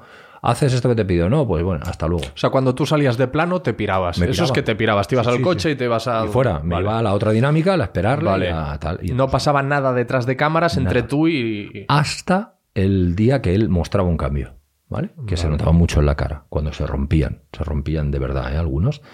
Ahí yo ya me mostraba más cercano, porque ya, fíjate, te lo cuento, ¿eh? 20 minutos de tensión con los padres, 20 minutos de tensión conmigo, 12 minutos de cosas positivas, 52 minutos duraba ese programa, ¿vale? Para los primeros 20 minutos, dos días. Siempre era esto. Siempre esto. Para los eh, 20 segundos eh, partes conmigo eran tres días, ¿vale? Tres días de pollo, pollo, pollo, que me decía la directora, en Sí. plan cariñosa, la de las últimas temporadas. Yo decía, joder, estoy de pollo hasta arriba, ¿eh?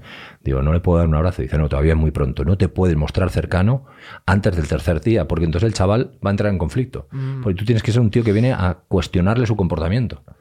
Entonces, aunque le entiendas, le tal, tienes que mostrar de cara al espectador que tú eres el dique de contención, ¿no? Eso duraba tres días, ¿vale? Y a partir del tercer día, sí que cuando se acaba el rec, ¿cómo estás? ¿Estás mejor? Tal, porque ya había habido un cambio, había habido una progresión de cómo se comportaba eso. Yo era muy, muchísimo más cercano los dos últimos días, pero es que si no, no era real. Si yo hubiera apagado la cámara, bueno, ¿cómo estás? No, eso no es real, porque al siguiente frame te voy a estar dando caña. Entonces era buenísimo, ¿eh? eso era telerrealidad pura y dura. Yo llegaba, tal, tal, tal, tal, bueno, te veo luego. Y claro, el chaval decía, bueno, quiero hablar con Pedro. Le decía, no, no, con Pedro hablarás en las dinámicas, con el rec. Cuando esté grabando, y todo, todo lo que quieres hablar con Pedro lo haces con el rec. ¿Cuándo era el momento que yo estaba más cercano? No sé si te acuerdas la, la- la dinámica del coche que íbamos a Al, al inicio. Ah, no, había un momento. En todos los episodios, Todos ¿no? Había un, episodios había un- coche. un trayecto en coche, En coche. charlando, sí. Y ahí había, ahí había mucho de, de esto que estamos haciendo tú y yo. Mucho de cercanía, de hablar, de tal. Y la verdad que era un momento muy, muy íntimo. A mí me gustaba mucho. Y ahí yo ya era cercano, tanto con el rec apretado como sin el rec. Pero los tres días antes, yo era una persona que aparecía, que te decía las verdades del barquero y me iba. Eso sí, claro, la gente veía tres minutos de una dinámica. Las dinámicas duraban dos horas y pico. Claro, ya imagino. Dos horas y pico de pum, pum, pum, de taladro, de taladro, de taladro, de taladro. Claro, al final, yo no sé si cambiaban por agotamiento o porque realmente era eficaz. Me decía, Pedro, cállate, tío, vale, voy a cambiar. Claro, tú no podías llegar y, y- y caer, y caerle de maravilla a la gente. Claro, O sea, no podías llegar. O sea, eso, eso ha pasado. Que llegas y dices, joder, pues si yo me entiendo perfectamente con esta persona. No, no, pues no, no, no. Claro, que eso no te podría. Uno de los tips que tenían a la hora de buscar mm, chicos era que no se viniera abajo cuando viniera Pedro. Que no tuviera tanto respeto que a la que decirle yo A, ya se hiciera así pequeñito o pequeñita. Entonces, tenía que ser un, un chaval, una chavala que aguantase la tensión esos 40 minutos, esos 6 días. ¿vale? Porque tú entrabas, vamos a ver, eh, mm, blandito no entrabas, tú entrabas bastante on fire. Yo entraba firme. Claro. Firme. Pero yo tengo una cosa. Porque también yo creo que, y eso se cuidaba desde el programa, la entrada era también imponente. Era disruptiva, era Se acabó la se- movida. Claro, ¿sabes? claro. Acaba de llegar el sargento. Claro, que venga Pedro, todo el mundo quería que venga Pedro. ¿no? Claro. Pues yo llegaba allí y el frame que había visto la familia, el anterior, pues era una situación que ya promovía que yo entrase diciendo, hola, soy Pedro, vamos a hablar, tal, ¿qué pasa? No sé qué. Entonces yo, yo ya era, yo ya era pinchante con el chaval, yo ya le desmontaba. Y era más una escena de cara al espectador que no tanto terapéutica. ¿vale? Era, el espectador quiere que venga alguien a poner firme a este chico. Pero hemos empezado hablando en este diálogo de validar las emociones. Yo no validaba emociones. Yo no le decía te entiendo. Mm. Más adelante se lo decía y la directora me decía, no, no, digo, lo cortas. Digo, pero este chaval necesita un poco de, de que estoy aquí dándole caña, pero que le entiendo. ¿vale? Que ya llegará el momento de verme cercano, pero de momento no. Entonces, eso estaba muy bien medido. Y a mí me costaba a veces, ¿eh? porque ella me lo decía. La que, la que más cariño tengo, ¿eh? A Belén. Has entrado blandito, me decía. Has entrado blandito. Claro, es que la dinámica es la de la del héroe y el villano. El villano que se acaba haciendo amigo del bueno, pero eso, pero tiene que ser un villano. Entonces, en el momento en el que tú muestres abiertamente y de forma explícita esa empatía o, o- o, mm, como eh, valides eh, esa- esas eh, emociones el negativas.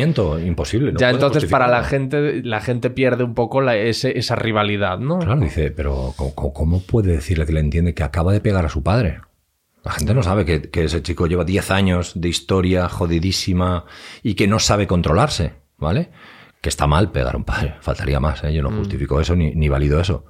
Pero vamos a intentar entender por qué se comporta así. Cuando tú entiendes, y les ves llorar delante del ordenador al día 9, que es el minuto 50 o el minuto 48 de programa, dices, joder, es que claro, fíjate, porque ya se ha contado la historia. Y no se ha contado toda entera, ¿eh? porque había cosas que no se podían contar. De la mochila que llevaba ese chico, de la mochila que llevaba esa familia. Y ahí ya se cerraba todo muy bien, la verdad que era muy bonito. Eso que has dicho, lo del ordenador, era muy interesante, que a- al final del programa, no sé si eso se hizo desde la primera temporada o se incorporó después, pero Desde el primer momento. al, al final del programa se les permitía verse a sí mismos y ver cómo actuaban. Y la mayor parte de ellos era como si hubiesen estado disociados y veían eso y decían, ah, ese soy yo, mierda, mierda, mierda, mierda. Pero fíjate, eso no se puede hacer después de haber tenido una acción violenta el día 1, el día 2. No, se tiene que hacer después de un acompañamiento para que ese chico y esa chica entienda que lo que está haciendo no es justificable. Pues si tú se lo enseñas el día 3, ah, es que mi padre me levantó a las 9 de la mañana. Es que no me ha dado los 5 euros para tabaco y siempre me los da. Es que me está tocando los huevos o el coño, como dicen algunas, porque quiere que haga o barra la casa. Entonces, se justificaban, ¿eh? Eran capaces de justificarlo. Pero sin embargo, cuando ya había vivido un trabajo de confrontación de sus ideas con lo, con lo que es la vida real, de convivencia, ¿no? Digo que la convivencia no es esto, la convivencia es esto. Empatiza con tus padres, y lo decía a veces. Ponte la piel de tu padre. Cuando yo le decía eso, había una dinámica buenísima que era la confrontación. Esa dinámica era el segundo día que llegaba yo. Y ahí ya teníamos que, que- que vigilar porque se desahogaban tanto, se decían tantas cosas, yo en medio de mediador, rompían cosas y tiraban cosas, pero no se podían agredir, pues estaba yo en medio, ¿vale? Se quedaban tan blanditos que ya querían venir a abrazar a sus padres. Fíjate, ¿eh? después de decirse todo eso. Entonces, tú, yo ahí en esa dinámica ya veía, coño, este ya ha entendido que sus padres no son los peores del mundo y que tienen sus razones, porque era el momento en que ellos callaban y podían escuchar a sus padres. ¿Qué pasa con un chaval o una chavala? No te deja hablar, pues no quiere escucharte, tiene sus razones. Entonces, esa dinámica, lo bueno que era que los padres decían, venga, pero dile cómo te sientes, dile qué tal, dile no sé qué. Y esos chavales que no tenían mal corazón, o escuchaban eso. Entonces, de ahí al momento del ordenador, ya había habido un cambio. Si tú le pones esas imágenes dos días después de una agresión, te siguen justificando que es que su padre le ha levantado a las nueve de la mañana y él tiene que dormir porque ha salido de fiesta. Y eso era, eso era delicado porque había que elegir el momento adecuado para que tuvieran esa reacción que has, que has definido tú. Hostia, este- ese era yo, ese era yo, ese no era yo. Y se veían los que lloraban de verdad, ¿eh? Se notaba, ¿eh? Los que se arrepentían lo más grande. Me acuerdo de Cristina de Cartagena, cómo lloraba esa niña. Que, además que fue una situación que había pegado al padre. Cómo lloraba esa niña. Pedro, quítame esto, quítame esto, no lo quiero ver, no lo tienes que ver. Pues si tú no quieres volverte a comportar así, tienes que ver hasta dónde has llegado. Y al final, vuelvo a, a una otra de las frases que hemos dicho en esta, en esta charla. No es lo que pasa, sino la película que te cuentas de lo que pasa. ¿Qué se estaba contando Cristina para poder agredir a su padre en la cara? ¿Qué dolor tenía dentro? ¿Qué película? ¿Qué interpretación había hecho de cosas? Y Cristina también tenía mucho que ver con el bullying. Le habían hecho bullying. Conoció una amiga, pasó al instituto, el instituto se volvió malota. Entonces, para que nadie la humillara, incluso las normas de sus padres las veía como una humillación. Llegó a denunciar a sus padres porque no la dejaban salir y porque la maltrataban. Esos padres pasaron una noche en el calabozo. Una noche en el calabozo. Y ella seguía justificando que, que eso estaba bien hecho. Que, que ella quería salir y su amiga le había dicho y que nadie la volvería a pisar nunca. Para hacerle entender que las normas de sus padres no eran humillantes, no era pisarla. Una niña que se había autolesionado ¿eh? durante un año entero sin que la familia lo supiera. Había mucho sufrimiento. De verdad, había mucho sufrimiento de- detrás de todos ellos.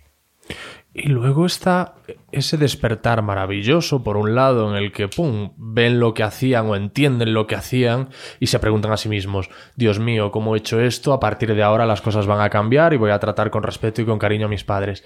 Pero luego está, yo entiendo que te perseguirá un sentimiento de culpa si consigues hacer ese clic y te vuelves una, una persona ya en, en tus cabales, buena, bien intencionada, tener que vivir con la mochila de durante X años le estuve jodiendo la misma vida a mi madre, que es la persona que más me quiere en el mundo, uh, amigo. Yo les dejaba una frase que es, eh, no te sirve nada de sentirte culpable por algo que no sabías hacer. Tú aprendiste a comportarte así, a que las cosas se conseguían así. Ahora ya sabes que las cosas se pueden conseguir de otra manera. No puedes juzgar a nadie por hacer las cosas lo mejor que sabe. Otro caso es que fueras un cabrón, una cabrona, y eso lo hacías con maldad. Yo doy por hecho que no eres mala persona. Con lo cual, borra eso. Perdónate. No puedes juzgar a nadie. Y eso se lo. Bueno, mi madre me lo enseñó a mí antes de morir. ¿no? Me dijo, hijo, Sé que me has juzgado muy duramente, sé que has sufrido mucho, sé que no has entendido muchas de las cosas que he hecho, pero te lo digo de corazón, lo he hecho lo mejor que he sabido.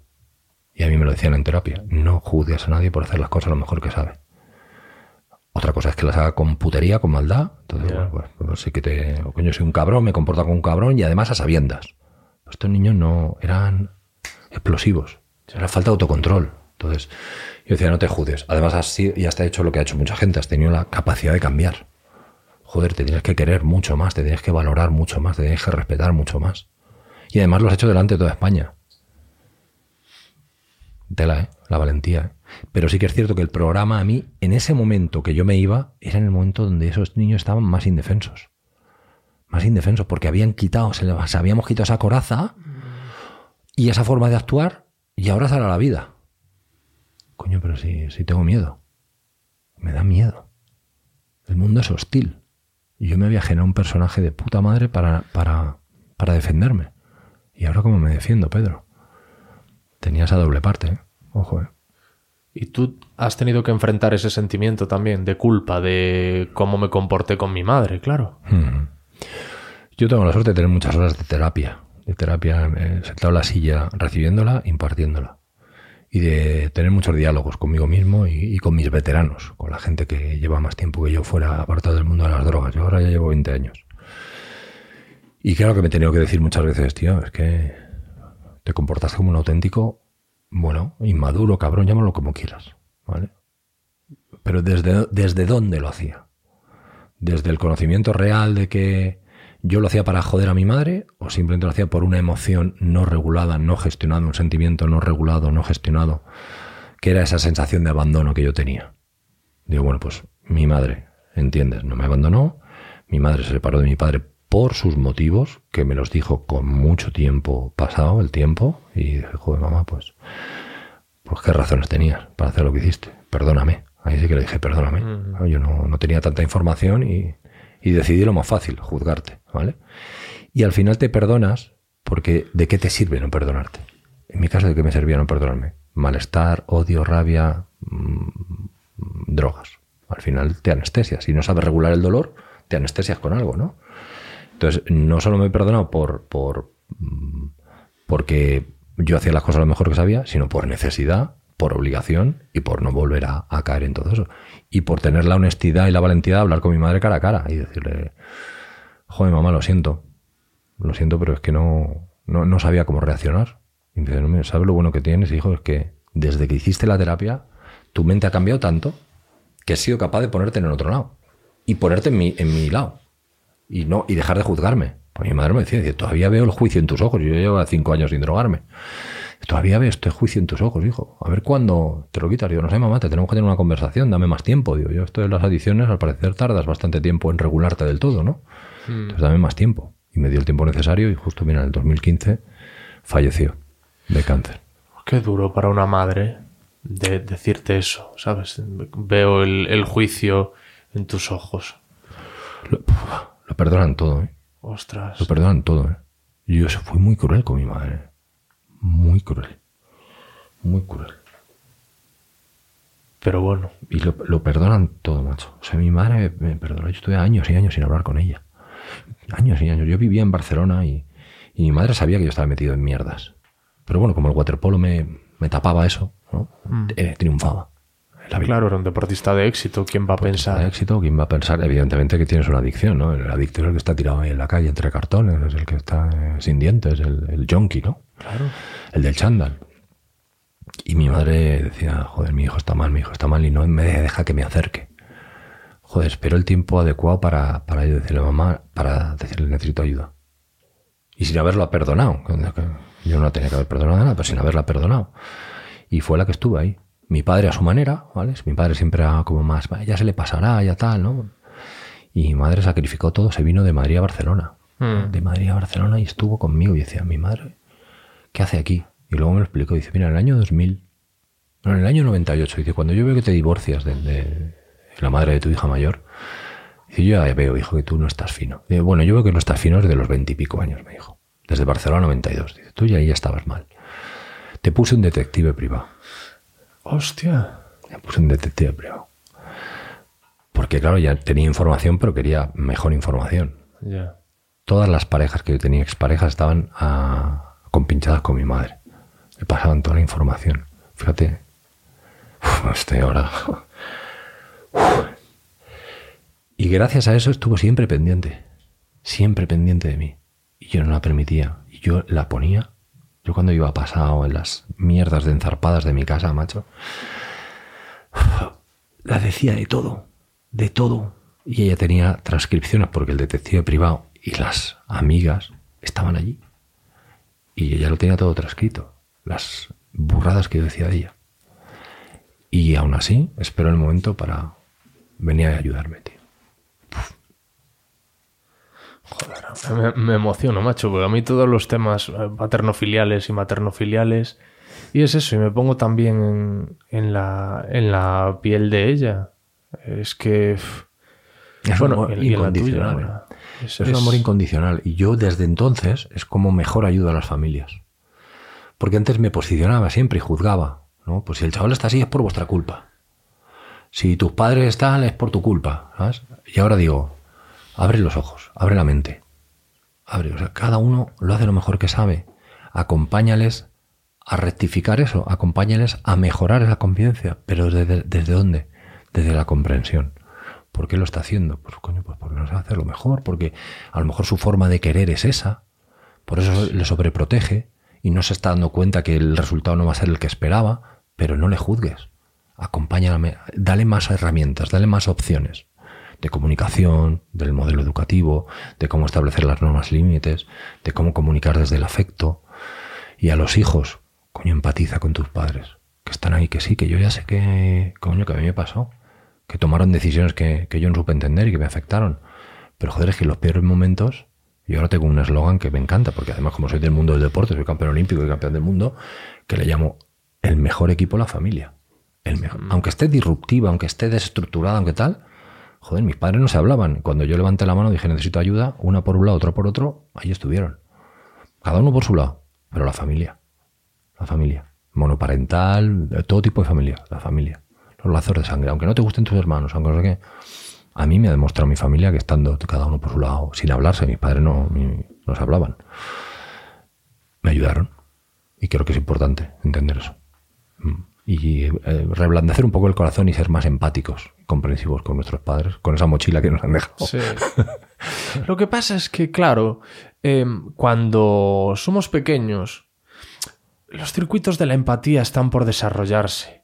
Tú me hablabas del tema de, de tu hija y el acoso y el bullying, que es eh, terrible, que como mucha gente ha dicho, es algo que ha estado siempre ahí. Lo que pasa es que ahora tenemos cámaras en el teléfono, pero lo hemos, lo hemos visto en todas partes. Sí que hay, hay ciertos niveles de crueldad que yo al menos no llegué a, experimentar ni a, ni a atestiguar nunca y que estamos eh, leyendo noticias y que estamos viendo.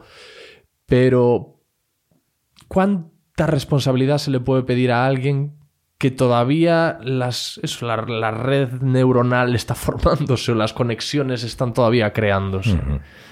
Sí, yo creo que no, no hay que ser especialmente o excesivamente duro, ¿no? Con, te puede doler, te puede sorprender, ¿no? La crueldad de algunos niños, de algunas niñas con, con- contra otros, ¿no?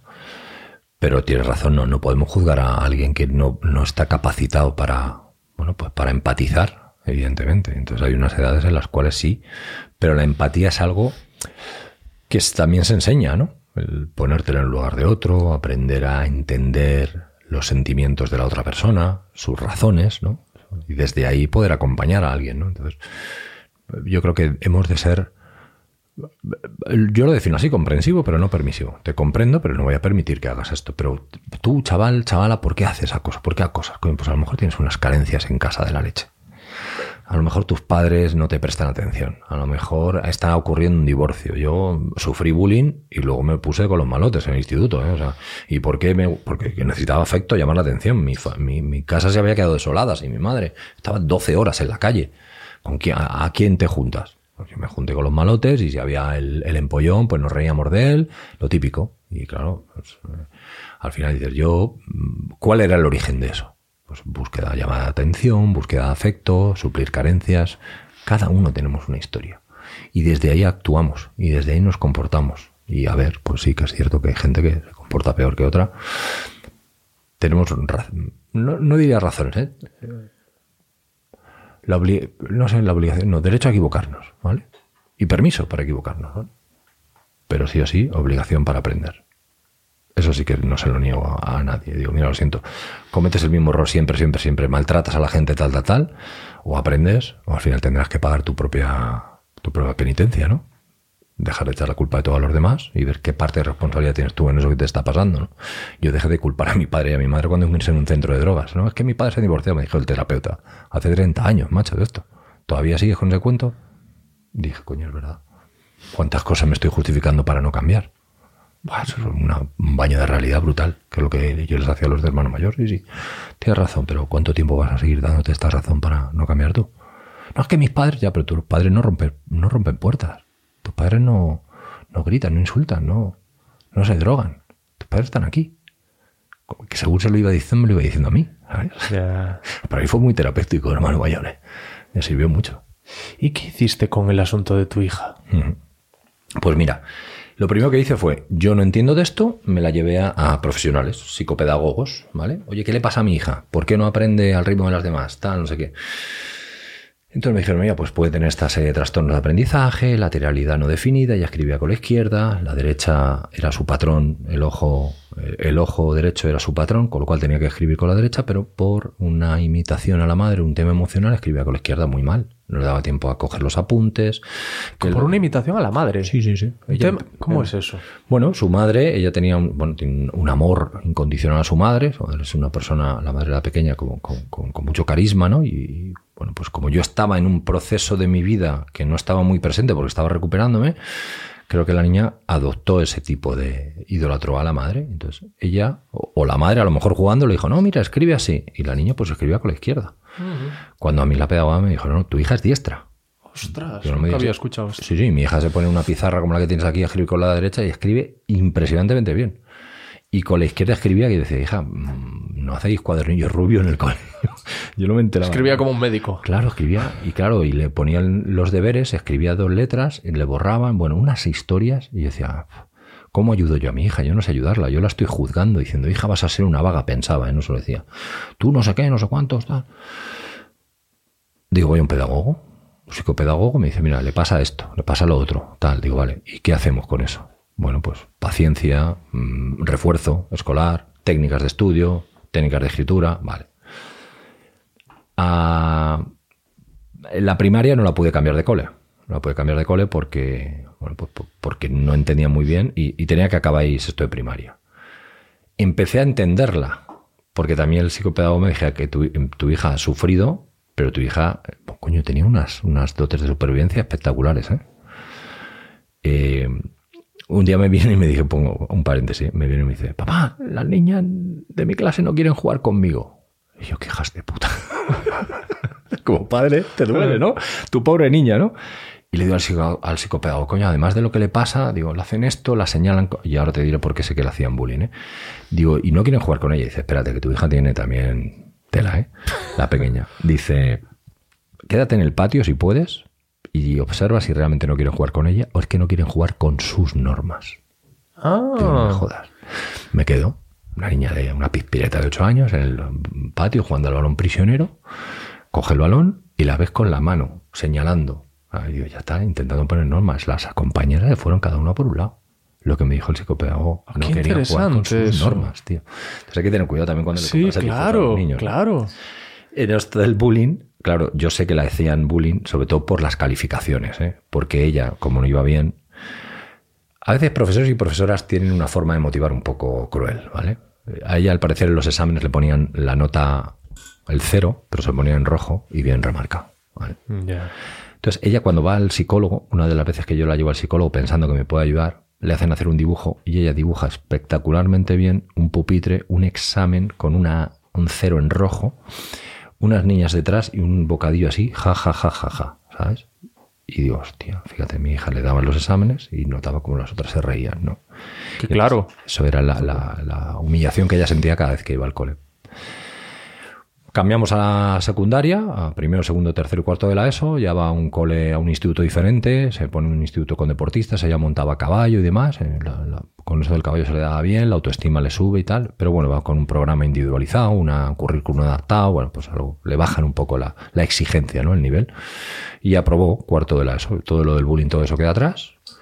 Y bueno, eh, yo pensaba que no iba a estudiar porque iba con un nivel muy malo y me dice, yo quiero ser... Primero me dice que quiere estudiar bachillerato y le digo, cariño, no vamos bien, ¿eh? para bachillerato me han dicho que yo no soy tonta. Digo, no, me han dicho que grado medio no es para tonto, ni mucho menos, es otro itinerario pues, que tú por lo que has aprendido dice, no, yo bachillerato. Digo, vale, ¿y cuál quieres? Te dijo ella, no soy tonta. Claro, Ah, yo en plan, cabrón, en plan cabrón La le, pobre. Digo, le digo en plan cabrón, digo, ¿quieres bachillerato? ¿Cuál? ¿El científico?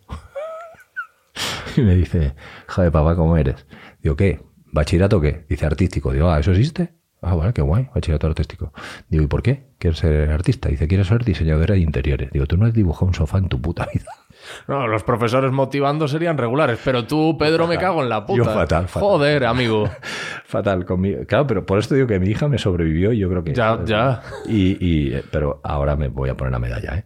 Eh, le digo, vale, vale, pues bachillerato artístico. ¿Dónde se estudia eso? Vale, la apunto en un instituto y claro, no, no aprobó ni una. No aprobó ni una. Solo me aprobó dibujo. Pero el primer trimestre dibujo sacó un cero. Digo, no te vas a comprar un sofá, no te va a comprar un sofá nadie.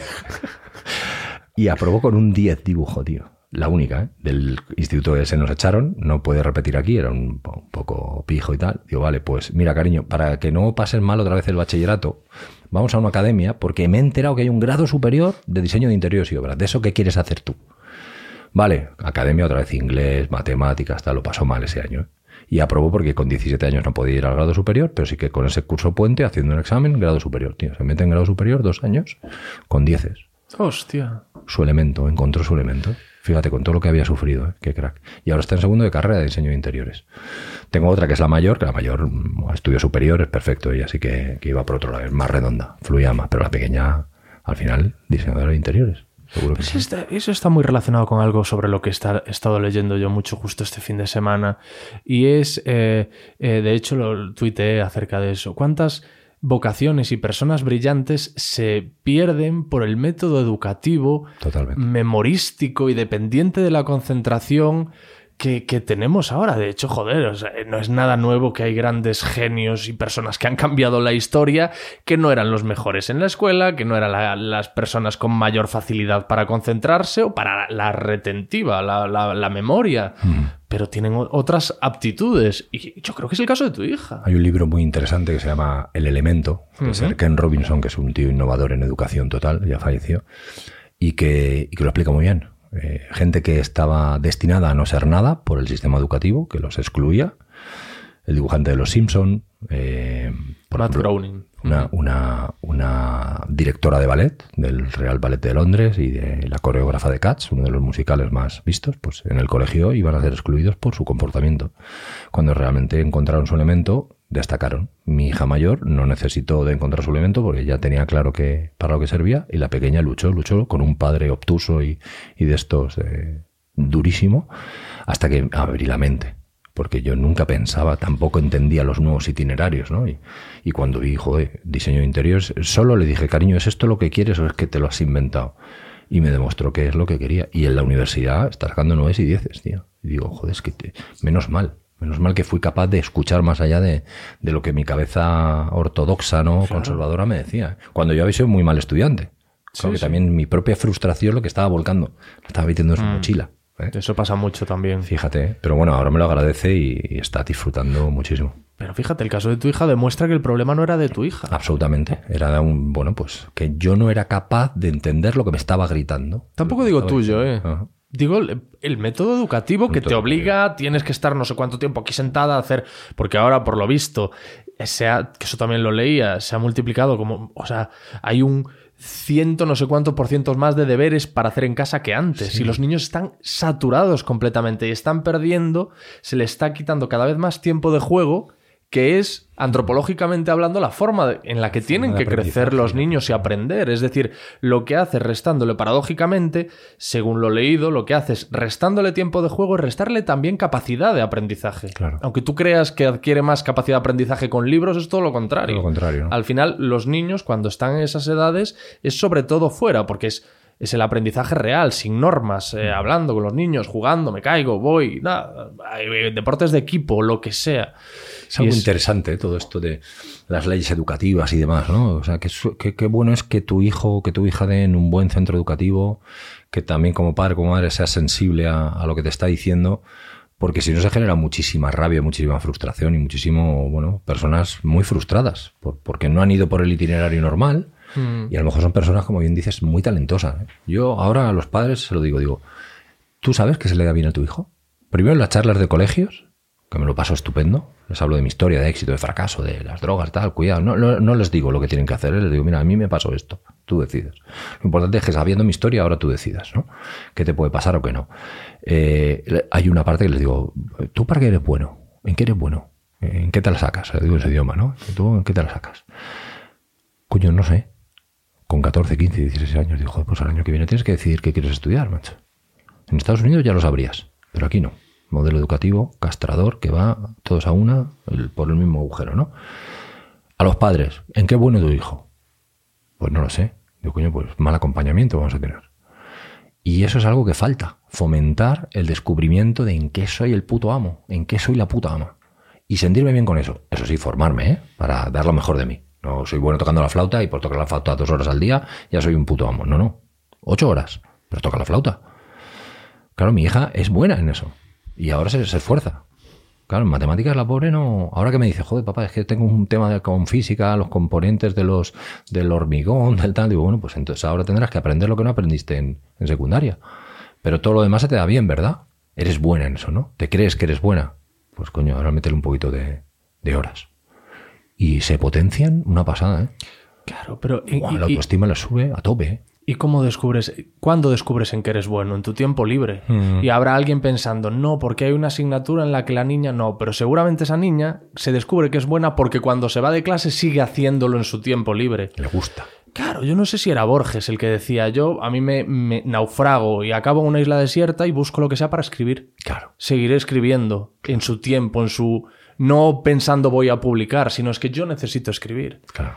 Y eso, el tiempo en el que van a descubrirlo es en, en- en el ocio, y si le vamos restando ocio, ¿no? Y, y sobre todo que antes, además, las aptitudes artísticas es como, este, está bien que dibuje, ¿sabes? Está bien, pero Haz algo de provecho. Claro, es como este- este- claro, claro. Está bien lo que haces, lo de la flauta, lo de la guitarra y tal, pero los deberes nunca se tomaron. una profesión como Dios manda, ¿no? Dirían, ¿no? Yo tenía todavía ese sesgo, me imagino, con mi hija, ¿no? Hasta ahora, cuando yo he abierto muchísimo la mente, he cambiado el paradigma y la mirada en muchísimas cosas. Además, cuando me vienen a consultar los padres, no es que tengo el chaval, ¿qué tal? Pero él quiere hacer esto y yo. Digo, ¿por qué no le dejas que haga? Coño, ahora hay formación eh, básica, hay módulos, hay formación dual, hay mogollón de cosas que no había en nuestro tiempo. Hay cantidad de itinerarios para que una persona desarrolle su talento y se pueda ganar la vida con eso. Cuando yo le digo a la madre, pues sí, yo ya sé que tú quieres que tu hija tenga una carrera o tal, pero ¿por qué no le dejas que explore por aquí? Estudiar una carrera, yo he empezado psicología este año, con 54 años. Bueno, no, empecé el año pasado. Siempre habrá tiempo para estudiar, pero si es bueno en esto, que lo haga. Coño, yo era, yo, yo era muy bueno en el deporte. Yo era muy bueno en el deporte. ¿Que se podía compaginar con estudios? Bueno, después de 8, 9 o 10 horas entrenando, ponte tú a leer un libro. ¿Lo podía haber sacado de otra manera? Sí, no me quiero justificar. Pero bueno, yo dediqué todo mi esfuerzo al waterpolo. Mis padres fomentaron eso, ¿eh? me llevaban a las competiciones, me dejaban allí dos horas. Si el domingo por la mañana te que ir a la casa de campo con Mariano García de la Escuela Madrileña de Waterpolo, iba a la casa de campo cinco horas y estábamos ahí saltando, corriendo, viendo, viniendo, jugando al fútbol, lo que fuera. Coño, fomentemos eso en nuestros hijos. Un hijo quiere ser youtuber, quiere ser streamer, quiere ser influencer. Coño, no le digas lo que nos decían cuando quiero ser actor, quiero ser actriz, eso son tonterías, eso es de guarros, eso es profesión, no. Coño, ¿quieres serlo? Fórmate para ser youtuber. Fórmate para ser streamer. Fórmate para, coño, influencer, ¿cuántas horas tienes que hacer de contenido? ¿Lo sabes, tal? Oriéntale, dile la verdad. Y de ahí, si no quiere, vale. Pero no le tires por tierra la ambición. ¿Qué pasa? Que ahora muchos quieren ser influencer por el hecho de que voy a ser influencer y voy a ganar dinero en nada. No. Tienes que explicar el recorrido. Yo a mi hija se lo dije, dije, ser influencer supone ocho horas de eh, tener contenido, que te vea la gente, y una gran competiti- com- competitividad, ¿eh? Tienes que diferenciarte de algo de las demás, ser mejor en algo, hacer algo diferente. Claro, se lo puse tan, tan, tan negro que dijo, bueno, pues a lo mejor de momento lo influencer no. Pero no fue negro, se lo puse tan, tan real que dijo, hostia, pues lo que yo tenía construido en la cabeza no era el pelotazo rápido. Pero no le tiré por tierra esa ilusión. Le dije, venga, vamos a ponernos ahí. Venga, ¿de ropa, de bolsos, de qué? Bueno, un poco de todo. Digo, ¿y por qué no de bañadores de neopreno? Que de esos no hay. Entonces ya no le gustaba. Y le dije, ¿por qué te van a ver a ti y no a otros? Y eso hay que explicarlo. No tirar por tierra, como decía yo a mi hija, tú no has dibujado un sofá nunca. Pero la tía, mira, peleó y lo demostró. Y a mí eso es fundamental. Eso no está reñido con el esfuerzo. Que no se malentienda esto. ¿eh? ¿Quieres ser esto? Pero te toca ir por este itinerario. Tuvo que ir a la academia un año entero ¿eh? y aprobar el examen de acceso al grado superior. ¿eh? Nadie le regaló nada. No es que quiero ser diseñador de interior, no, no estudias. Quiero ser influencer, no estudias. Quiero ser... No, no estudias, ¿no? ¿Qué tienes que hacer para llegar ahí? Y entonces sí que voy a fomentar tu talento, ¿eh? Que, ojo, que la gente cree que porque es talento no cuesta. Joder, yo entrenaba 10 horas, ¿eh? Y era muy talentoso. Pero entrenaba 10 horas, ¿eh? Para llegar a campeón olímpico. No me lo regalaron. O sea, esa es la gran, el gran qué. ¿sabes? Como le gusta, no le va a costar esfuerzo, no, no. Me gusta, me esfuerzo. Lo que quizá la capacidad de esfuerzo es menor porque es algo que te gusta. Pero tienes que esforzarte. Rafa Nadal le gusta el tenis. Pues entrena horas, ¿verdad? Y tú, en, este podcast, le echas horas y te gusta. O sea, no te lo ha regalado nadie. Y eso es, es difícil a veces de transmitir a los padres. Porque no lo entienden. No, si le gusta es que no, no, no le requiere esfuerzo. No, no les va a requerir esfuerzo, pero es que encima le está gustando. Es la, la asociación ideal en la vida, ¿no? Hacer algo que te gusta. Y te tirarás horas haciéndolo. ¿Cuánto llevamos hablando? Un buen rato. Hmm. Porque nos gusta. Y es que no requiere esfuerzo. Claro que requiere mucho esfuerzo. Eso me recuerda a una amiga que, que afortunadamente ya no, no continúa en ese trabajo, pero se lamentaba de que a la jefa que tenía no le hacía ninguna gracia que la gente se riese trabajando. Decía, no, es es que nos abronca porque llega al, no sé si era una redacción o las oficinas, lo que sea, y estamos riéndonos y charlando y, y nos... no- no- como que no está capacitada para entender que puedes estar trabajando y siendo productivo y estar bien, contento. Es, hay gente que relaciona el trabajo, el esfuerzo con la, tensión facial, ¿no? Y con el... Como que no, no puedes estar trabajando y esforzándote disfrutando. Entonces, pues pasan ese tipo de asociaciones absurdas de que, pues eso, como ves que es algo que, que tu hijo hace por voluntad propia, ya inmediatamente lo asocias a un hobby, en lugar de decir, joder, es como, ¿cuántas veces se ha escuchado ese comentario de, nada, mi hijo nada, se pasa el día dibujando? ¡Joder! Qué bien, coño. ¿Cuántas, pero cuántas veces se ha dicho eso? Nada, mi hijo, no hago, no hago, bueno, esto no sé si No hago es, ga- no es gallego, pero eso te iba a decir, no sé si es gallego, pero no hago nada bueno de él. No hago nada bueno de él, está todo el día dibujando. Joder. Está todo el día con la guitarra, el Keith, ¿sabes? O sea, es que... mm, Y, y es algo cuando debería de ser al revés. Joder, ojalá llegue un momento en el que todos podamos vivir de lo que... No además, y además el éxito pasa por ahí, ¿no? Cuando te apasiona, a ti te apa- tú lo dices, yo me lo paso de puta madre cuando le explico, cuando hablo con los chavales, cuando hablo con los padres. Canto. Yo aquí soy consciente del privilegio y, y eso y eso qué hace. Mm. Bueno, te, te vuelve un poco workaholic, pero sarna con gusto no pica. Y, y- y lo que decías esta chica, o esta jefa, ¿no? ¿Qué mochila tendrá ella? Ya. Claro, ¿qué código, qué archivito tiene metido en la cabeza de que el trabajo está reñido con el disfrute? Que no puedes reírte ni nada si estás trabajando. Claro, es esa mirada más allá de- del comportamiento. Abrimos su mochila y seguro que veremos ahí a su padre cuando era pequeño, a su madre. Tienes que esforzarte, tienes que tal, tienes- no tienes que reírte. Fíjate. Y al final tú eso lo proyectas. Yo la suerte que he tenido que me he deseducado de esos patrones. Al estar en contacto con tanta gente y, y mis propias hijas me han enseñado, ¿sabes? A deseducarme, a cambiar la mirada. Qué importante si mucha gente cambiase la mirada sobre muchas cosas. Oye, pero me has abierto el melón influencer, me voy a meter en un charcazo, ¿vale? Si me lo mm, permites. Pero es que tengo la sensación de que nunca antes en, en la historia había existido una, aspira- una aspiración que no requiere excesivo talento ni esfuerzo detrás. Yo lo hablaba el otro día con un amigo y yo le decía, queríamos ser futbolistas. Trabajo, disciplina, eres un deportista de élite, no hace falta que te, que te explique. Quería ser músico, tocar en antros, eh, practicar todo el día en casa con la guitarra para todas partes. Eh, cualquier cosa que se, que se bueno, los astronautas, los más eh, los que tenían más ínfulas, yo quiero ser astronauta, yo quiero ser, pero todos los eh, objetivos profesionales de los niños y, lo- y los adolescentes requerían trabajo. Yo hacía la broma con mi amigo de en Galicia, a lo mejor el más eh, el más díscolo, el más rebelde te podía decir yo narco. Bueno, pues más trabajo, más constancia, más riesgo, más noches sin dormir, Más que las que, que las que vas a sufrir tú no las va a sufrir nadie. Pero ahora hemos llegado a un momento en el que yo veo aspiraciones de gente que no requieren nada más que tener un bañador o un bikini, eh, entrar en un reality show, que por cierto, si no me equivoco, una de las chicas con las que trabajaste tú se convirtió en una estrella de reality show, ¿o no? Bueno, llegó a, a participar en Supervivientes, Dakota, me acuerdo, sí, sí, sí. Bueno, pero, pero- ella se ha ido de ahí, ¿eh? Sí, sí, Parecía sí, que se iba a entrar en ese círculo, pues se ha ido, se ha ido de ahí. Pero lo que quiero decir es eso, que, que yo veo, pues, eh, muchos niños que quieren ser eh, TikTokers. Mi, mi so- mi sobrina está obsesionada con ser TikToker, que es eh, bailar delante del. hacer lip sync delante del teléfono. Quiero decir, yo entiendo eh, la historia de. no, y para ser influencer hace falta es- esfuerzo. Bueno, no, te he dicho que la entiendo, no, no lo entiendo muy bien.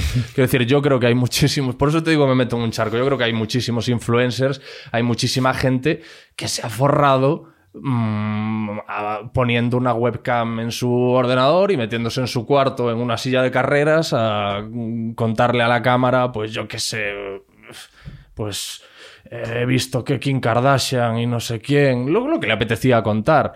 Entonces, es que yo he comido muchísima mierda.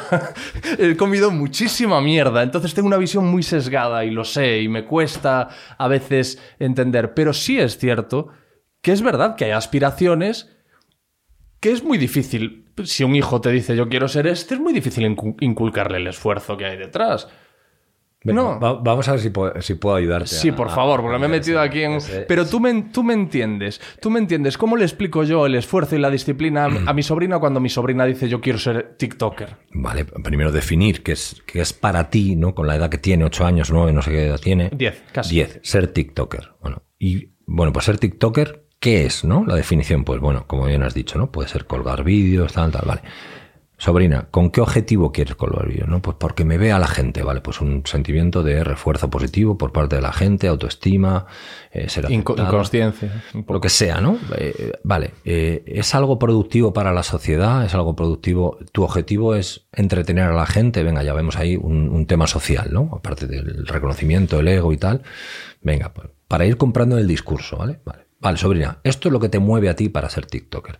O no, por ganar mucho dinero. Bueno, pues venga, pues ganar mucho dinero. Entonces, todos esos, eh, mm, digamos, códigos o, expectativas que ella tiene de, por lo que quiere ser TikToker, habría que írselo poniendo en baños de realidad. Si aún así ella quiere seguir siendo TikToker y decirle, "Oye, pues para ganar, para monetizar tu cuenta de TikTok, tienes que tener estas interacciones, tantas publicaciones al mes, tantas horas de no sé qué, tantas en la publicidad que te la busques y tal. Bueno, la serie de cosas que hacen falta y que tú sabes para tu podcast también, para sacarlo adelante, has tenido que trabajar y esas cosas. Pues mira, no solo grabar vídeos, sobrina, no solo gra- grabar vídeos. Ser TikToker realmente como profesión conlleva todo esto. Hay un libro muy bueno que dice, mamá, quiero ser youtuber. Y lo explica muy bien.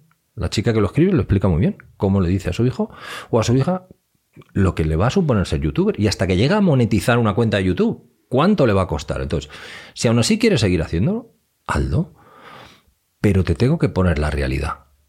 Tú que tienes experiencia, a una persona que te venga y te quiere ser influencer, yo a mi hija le puse la realidad. Hija, hay 10 millones de influencers. ¿Qué tipo de influencer quieres ser? ¿Y para qué? ¿Quieres comunicar cosas? ¿Quieres ayudar a la gente a vestirse bien? ¿Quieres eh, influenciar en algo, ¿no? Que es la palabra, ¿no? Tu, tu contenido es para influenciar en la opinión de los demás o en los comportamientos de los demás. ¿Para qué? ¿Es una labor social? ¿Es una labor simplemente comercial? ¿Quieres enriquecerte? Vamos a ver para qué. Y toda la competencia que tienes. Entonces, yo le di baños de realidad, pero no juzgué de la forma que estabas haciendo tú de... Es que no requiere esfuerzo. Creo que requiere esfuerzo. No, no, no. Diferente.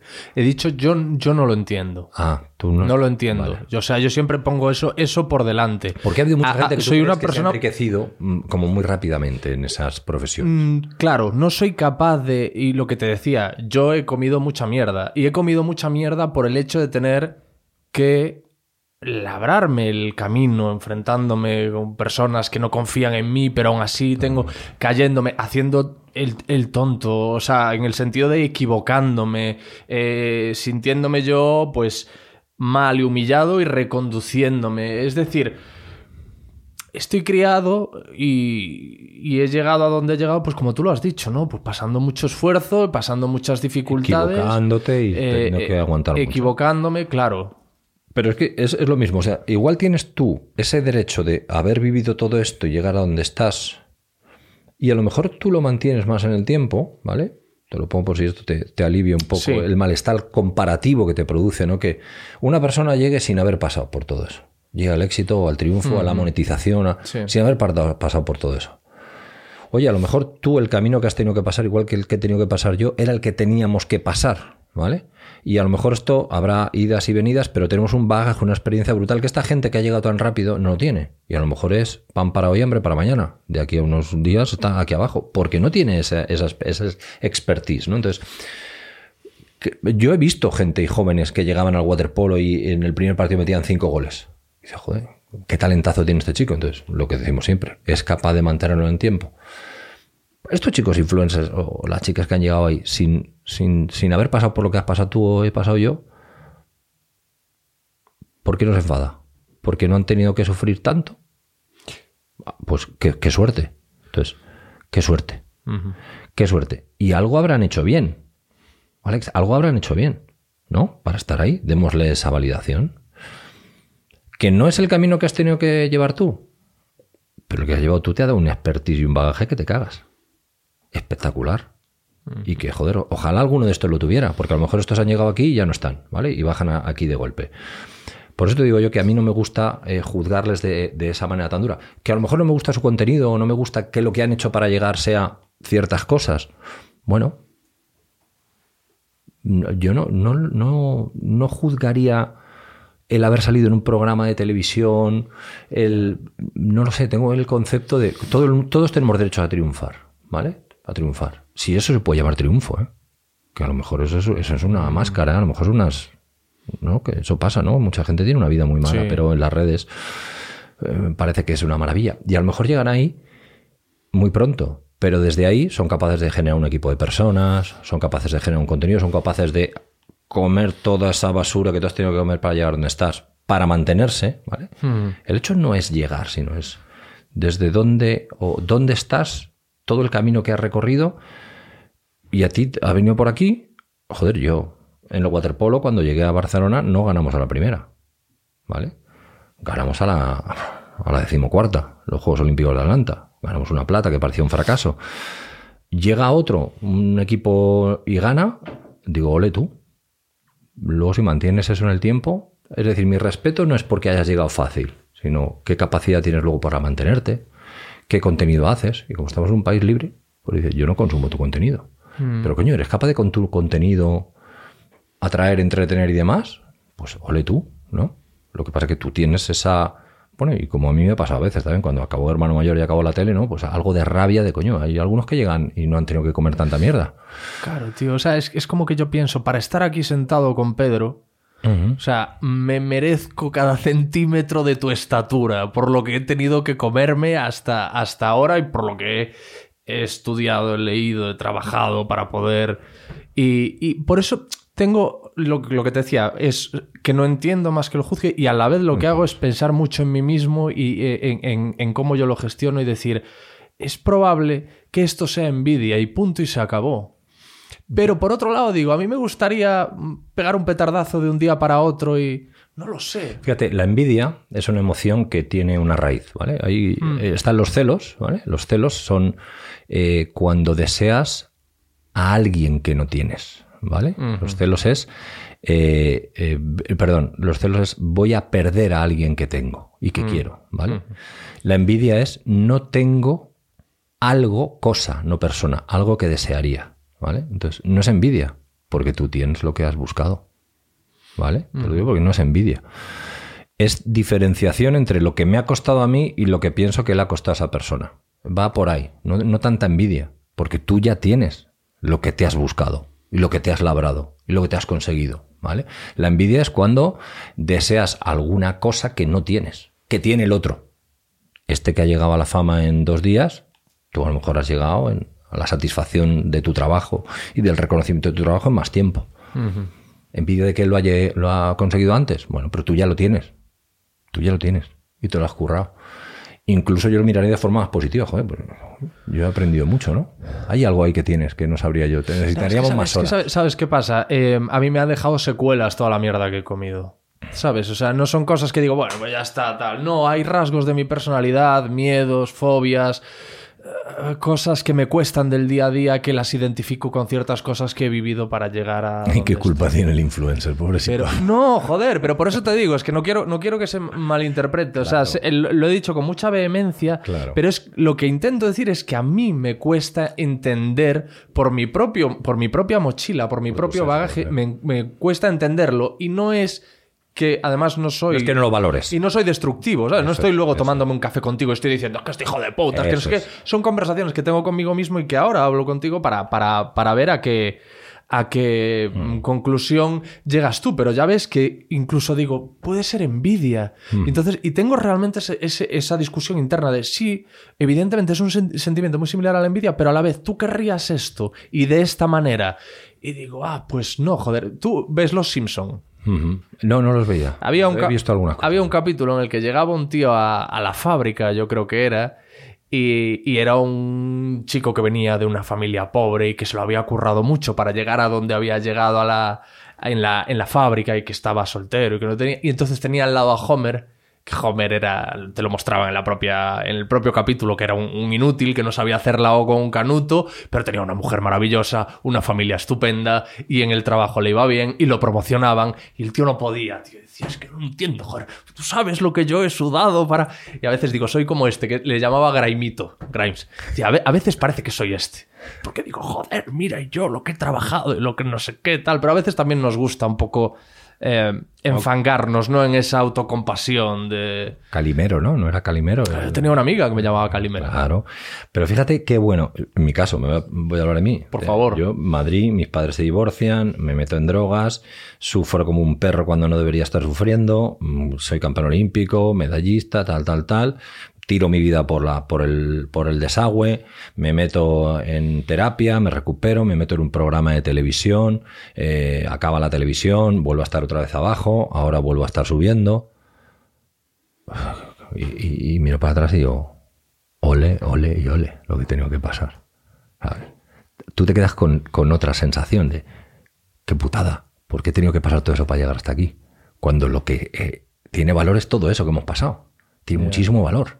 Y yo lo siento por el influencer que no ha pasado por todo eso. O por la persona que no pasa con toda esa experiencia. Tú reniegas de eso. Hay una entrevista muy buena a Anthony Hopkins que le dicen, ¿tienes algún reproche que hacerte? Dice, ¿reproche? Ninguno.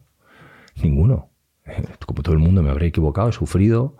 Tienes derecho a la pataleta, Alex, pero no te quedes con el. Hostia, es que yo lo paso muy mal. Bueno, a lo mejor te mola para, para ser tú y Pues no, por eso te digo que seguro que hay algo de eso también, ¿no? De rebozarse uno mismo en la. Claro. En la. Es tu personalidad y tampoco está mal, ¿sabes? Pero que, que no le quites valor, tío. Que todo eso que has pasado y esa mierda que has comido, todo el mundo come mierda.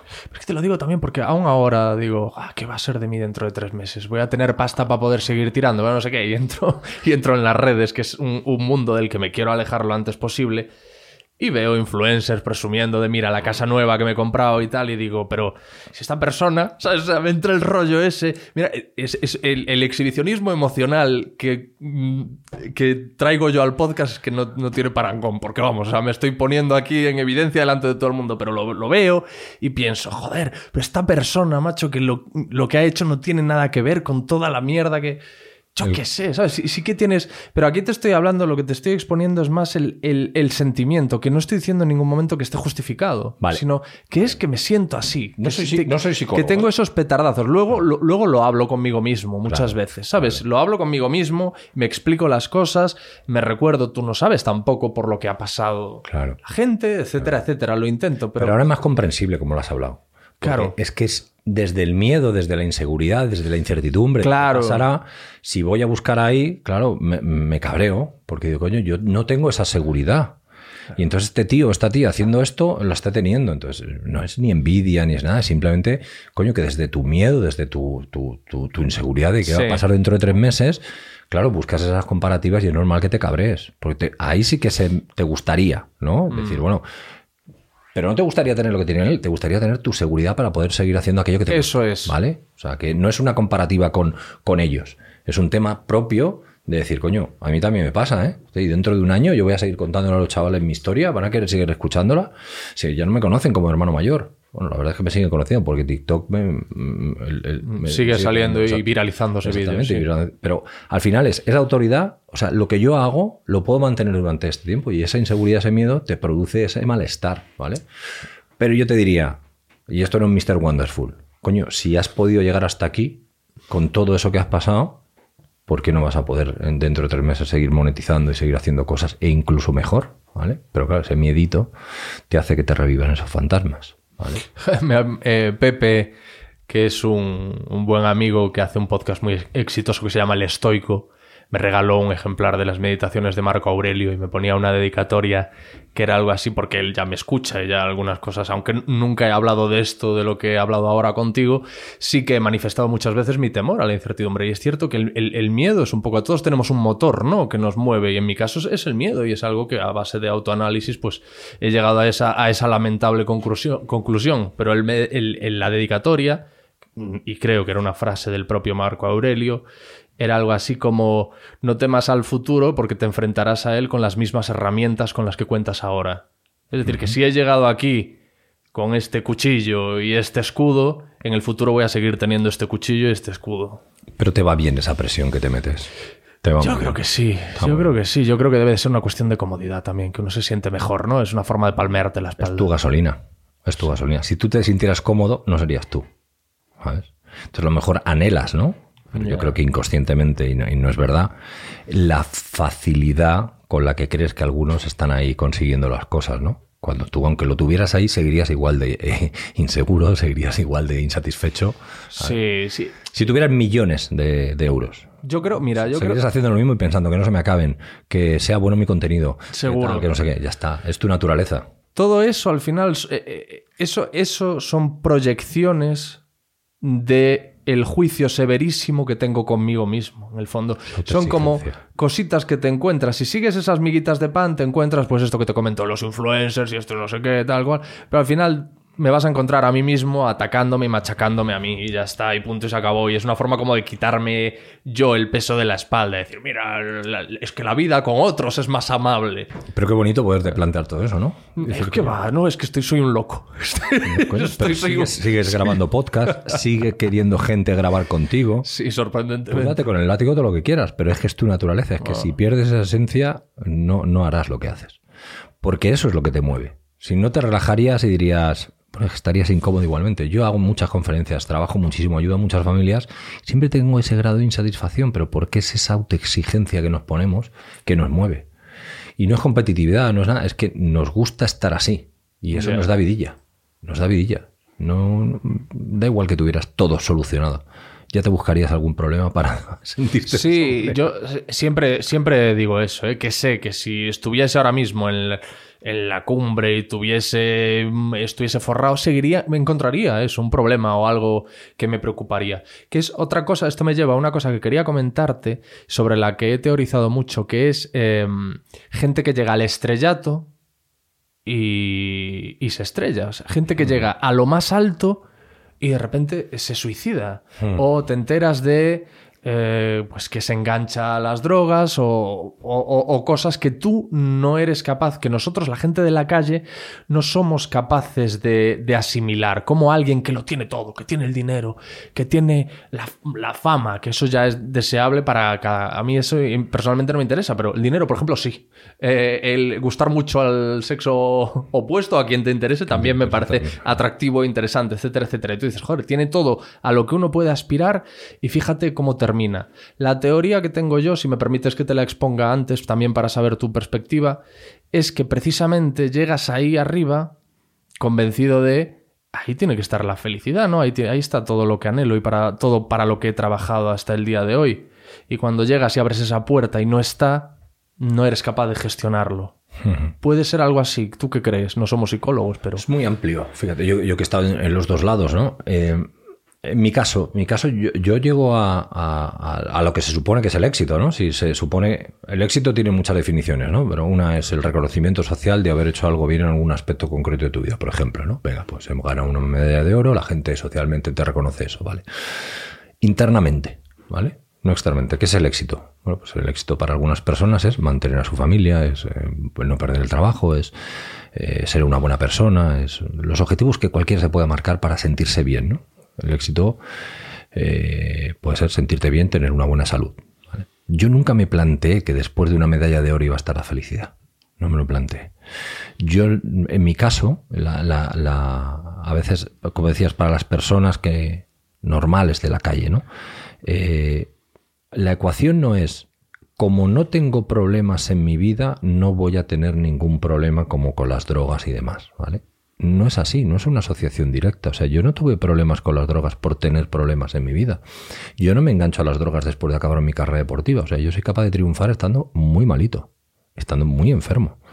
Y eso suele pasar en muchos casos. ¿vale? Lo que pasa es que la gente lo sitúa en, claro, cuando perdió el trabajo, cuando dejó la mujer, o cuando rompió la pareja, o cuando. No, a lo mejor ya estaba antes instaurada, la, en este caso, la enfermedad de A lo adicción. mejor es la causa, claro. Es la causa de que pierdas todo eso, ¿vale?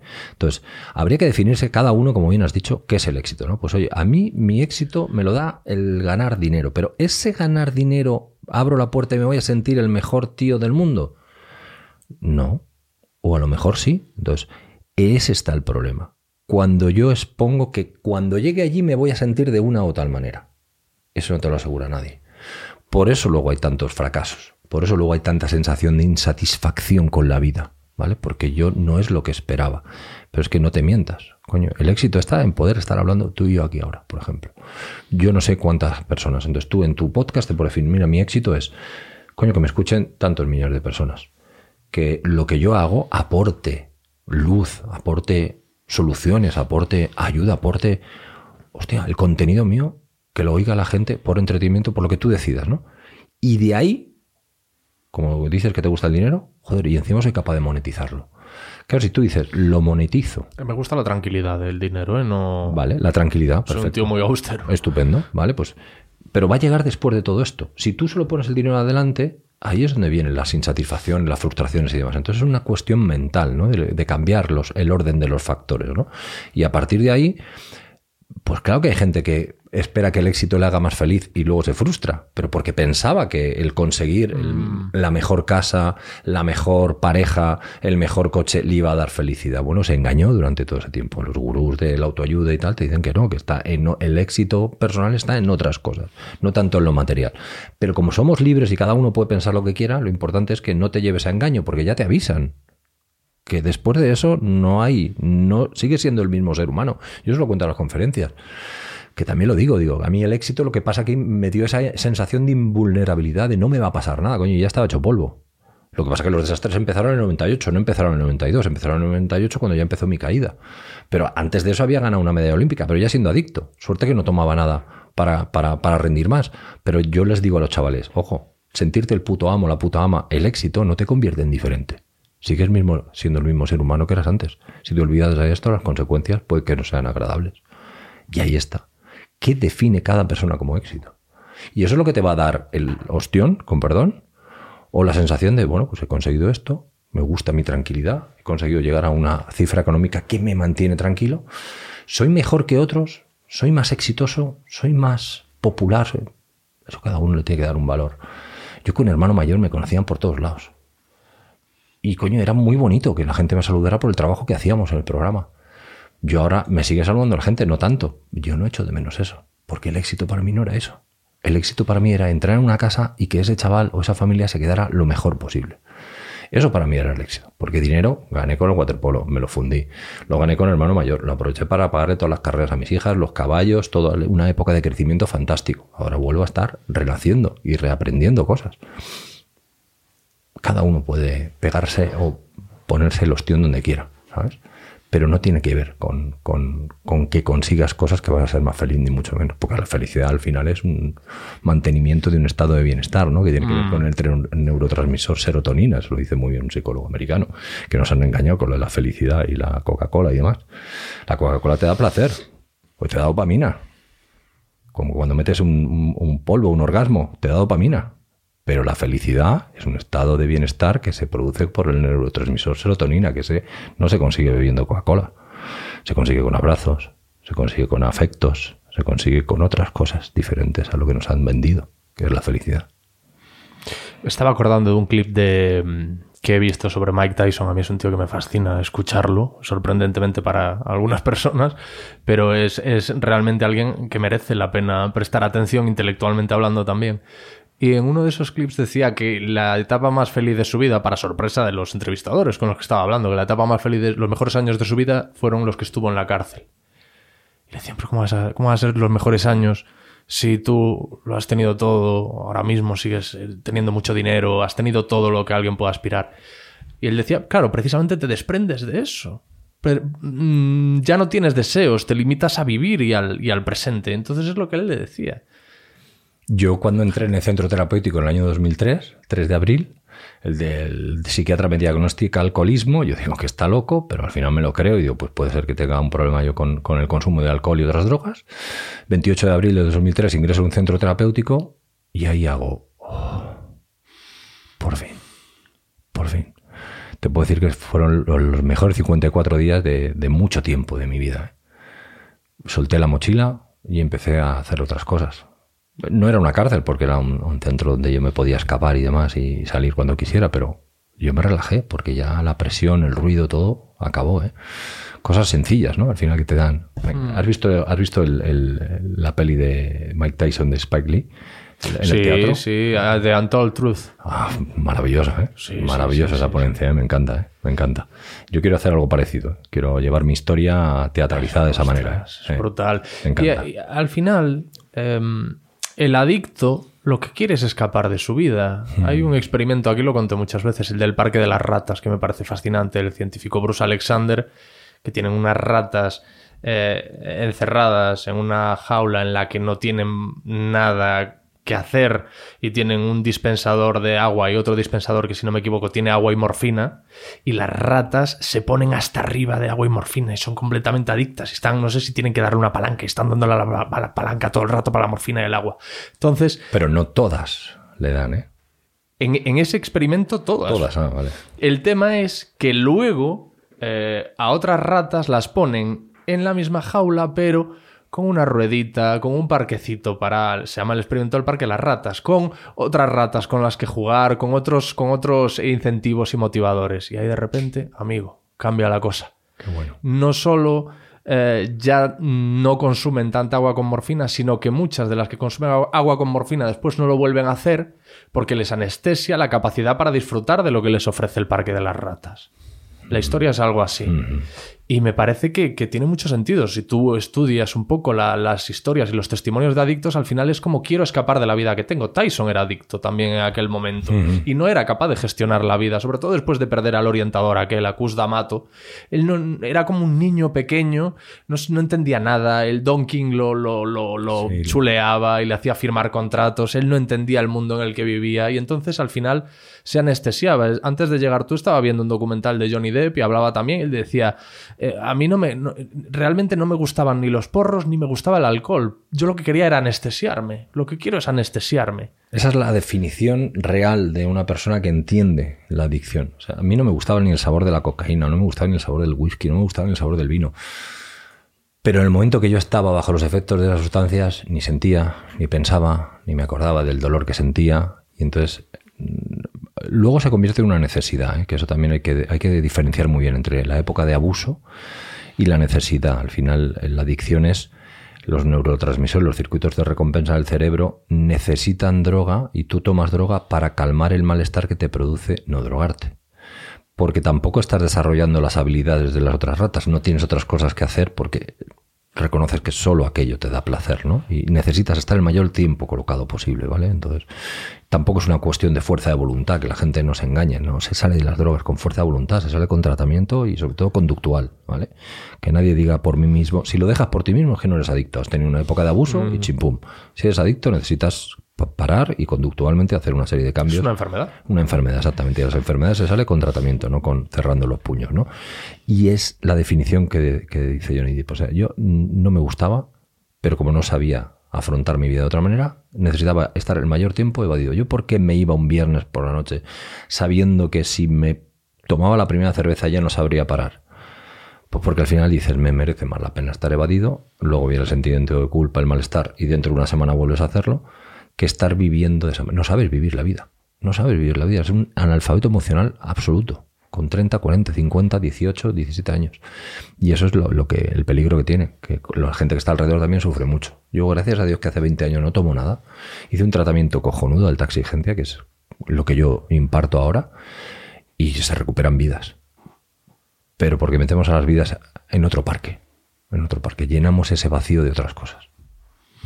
Jo, Pedro, qué guay. Eh, normalmente hace, hago yo, o sea, sirvo de terapeuta un poco para la gente que viene aquí, pero al final he acabado yo un poco pues sentándome en el diván. Está muy bien esa, Pero- esa explosión que has tenido ahí de sí, sí, identificar eso, que, no, que, que- que es que forma parte de ti, esa forma de pensar, y que es lo que te ayuda a ser bueno en lo tuyo, y lo que te ayuda a seguir adelante. Que tú, aunque tengas también la tranquilidad del dinero, como dices, ese grado de insatisfacción va a ir contigo. Seguro, Porque seguro. es tu forma de vivir, es tu gasolina, tu catalizador. Sí, es, es el, el motor. ¿Cuál es tu motor? Yo he dicho que el mío es el miedo. Mi motor tiene parte de miedo, ¿vale? Tiene parte de miedo. Yo eh, no vivo a gusto del todo y teniendo muchas cosas y ayudando a mucha gente, pero sí que es cierto que tengo un motor que a, día de hoy, hasta que eh, no deje de, o yo me sienta tranquilo con ese tema, eh, seguiré peleando, ¿no? Que son mis hijas, ¿no? Y en este caso mis hijas quiero que, que, bueno, que ellas sean capaces de formar sus propias familias o su propio entorno y que no dependan de mí, que sean capaces de valerse por sí mismas. Todavía mm, me necesitan económicamente y necesitan que esté ahí afectivamente. Afectivamente voy a estar siempre, pero económicamente quiero que, que lleguen al punto de donde ya tengan su trabajo y se valgan por sí mismas y no tengan que estar pidiendo dinero a papá. ¿Qué está haciendo la mayor? La mayor trabaja ya en un bufete de abogados. Sí, sí, Ah, estudió bueno. doble grado empresariales y derecho y le ha dado por el derecho laboral y está ahí trabajando como una campeona. Sí, sí. Una tía de 25 años y una crack. O sea, que ha salido bien al final la cosa, con una y con otra. Las dos, sí, sí. Muy bien. Sí, sí, muy bien, muy bien, muy contento. Son unas supervivientes de su padre, del inepto de su padre. Amigo, me ha encantado charlar contigo. ha sido muy agradable, de verdad, Alex. Un placer. Gracias.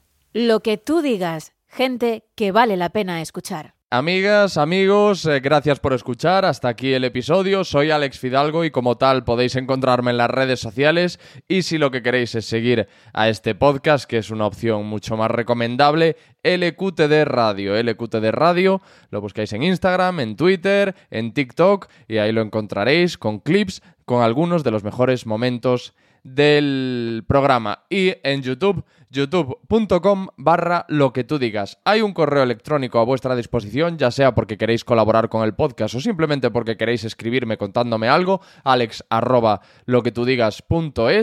Y poco más, que os quiero mucho. Gracias y adiós.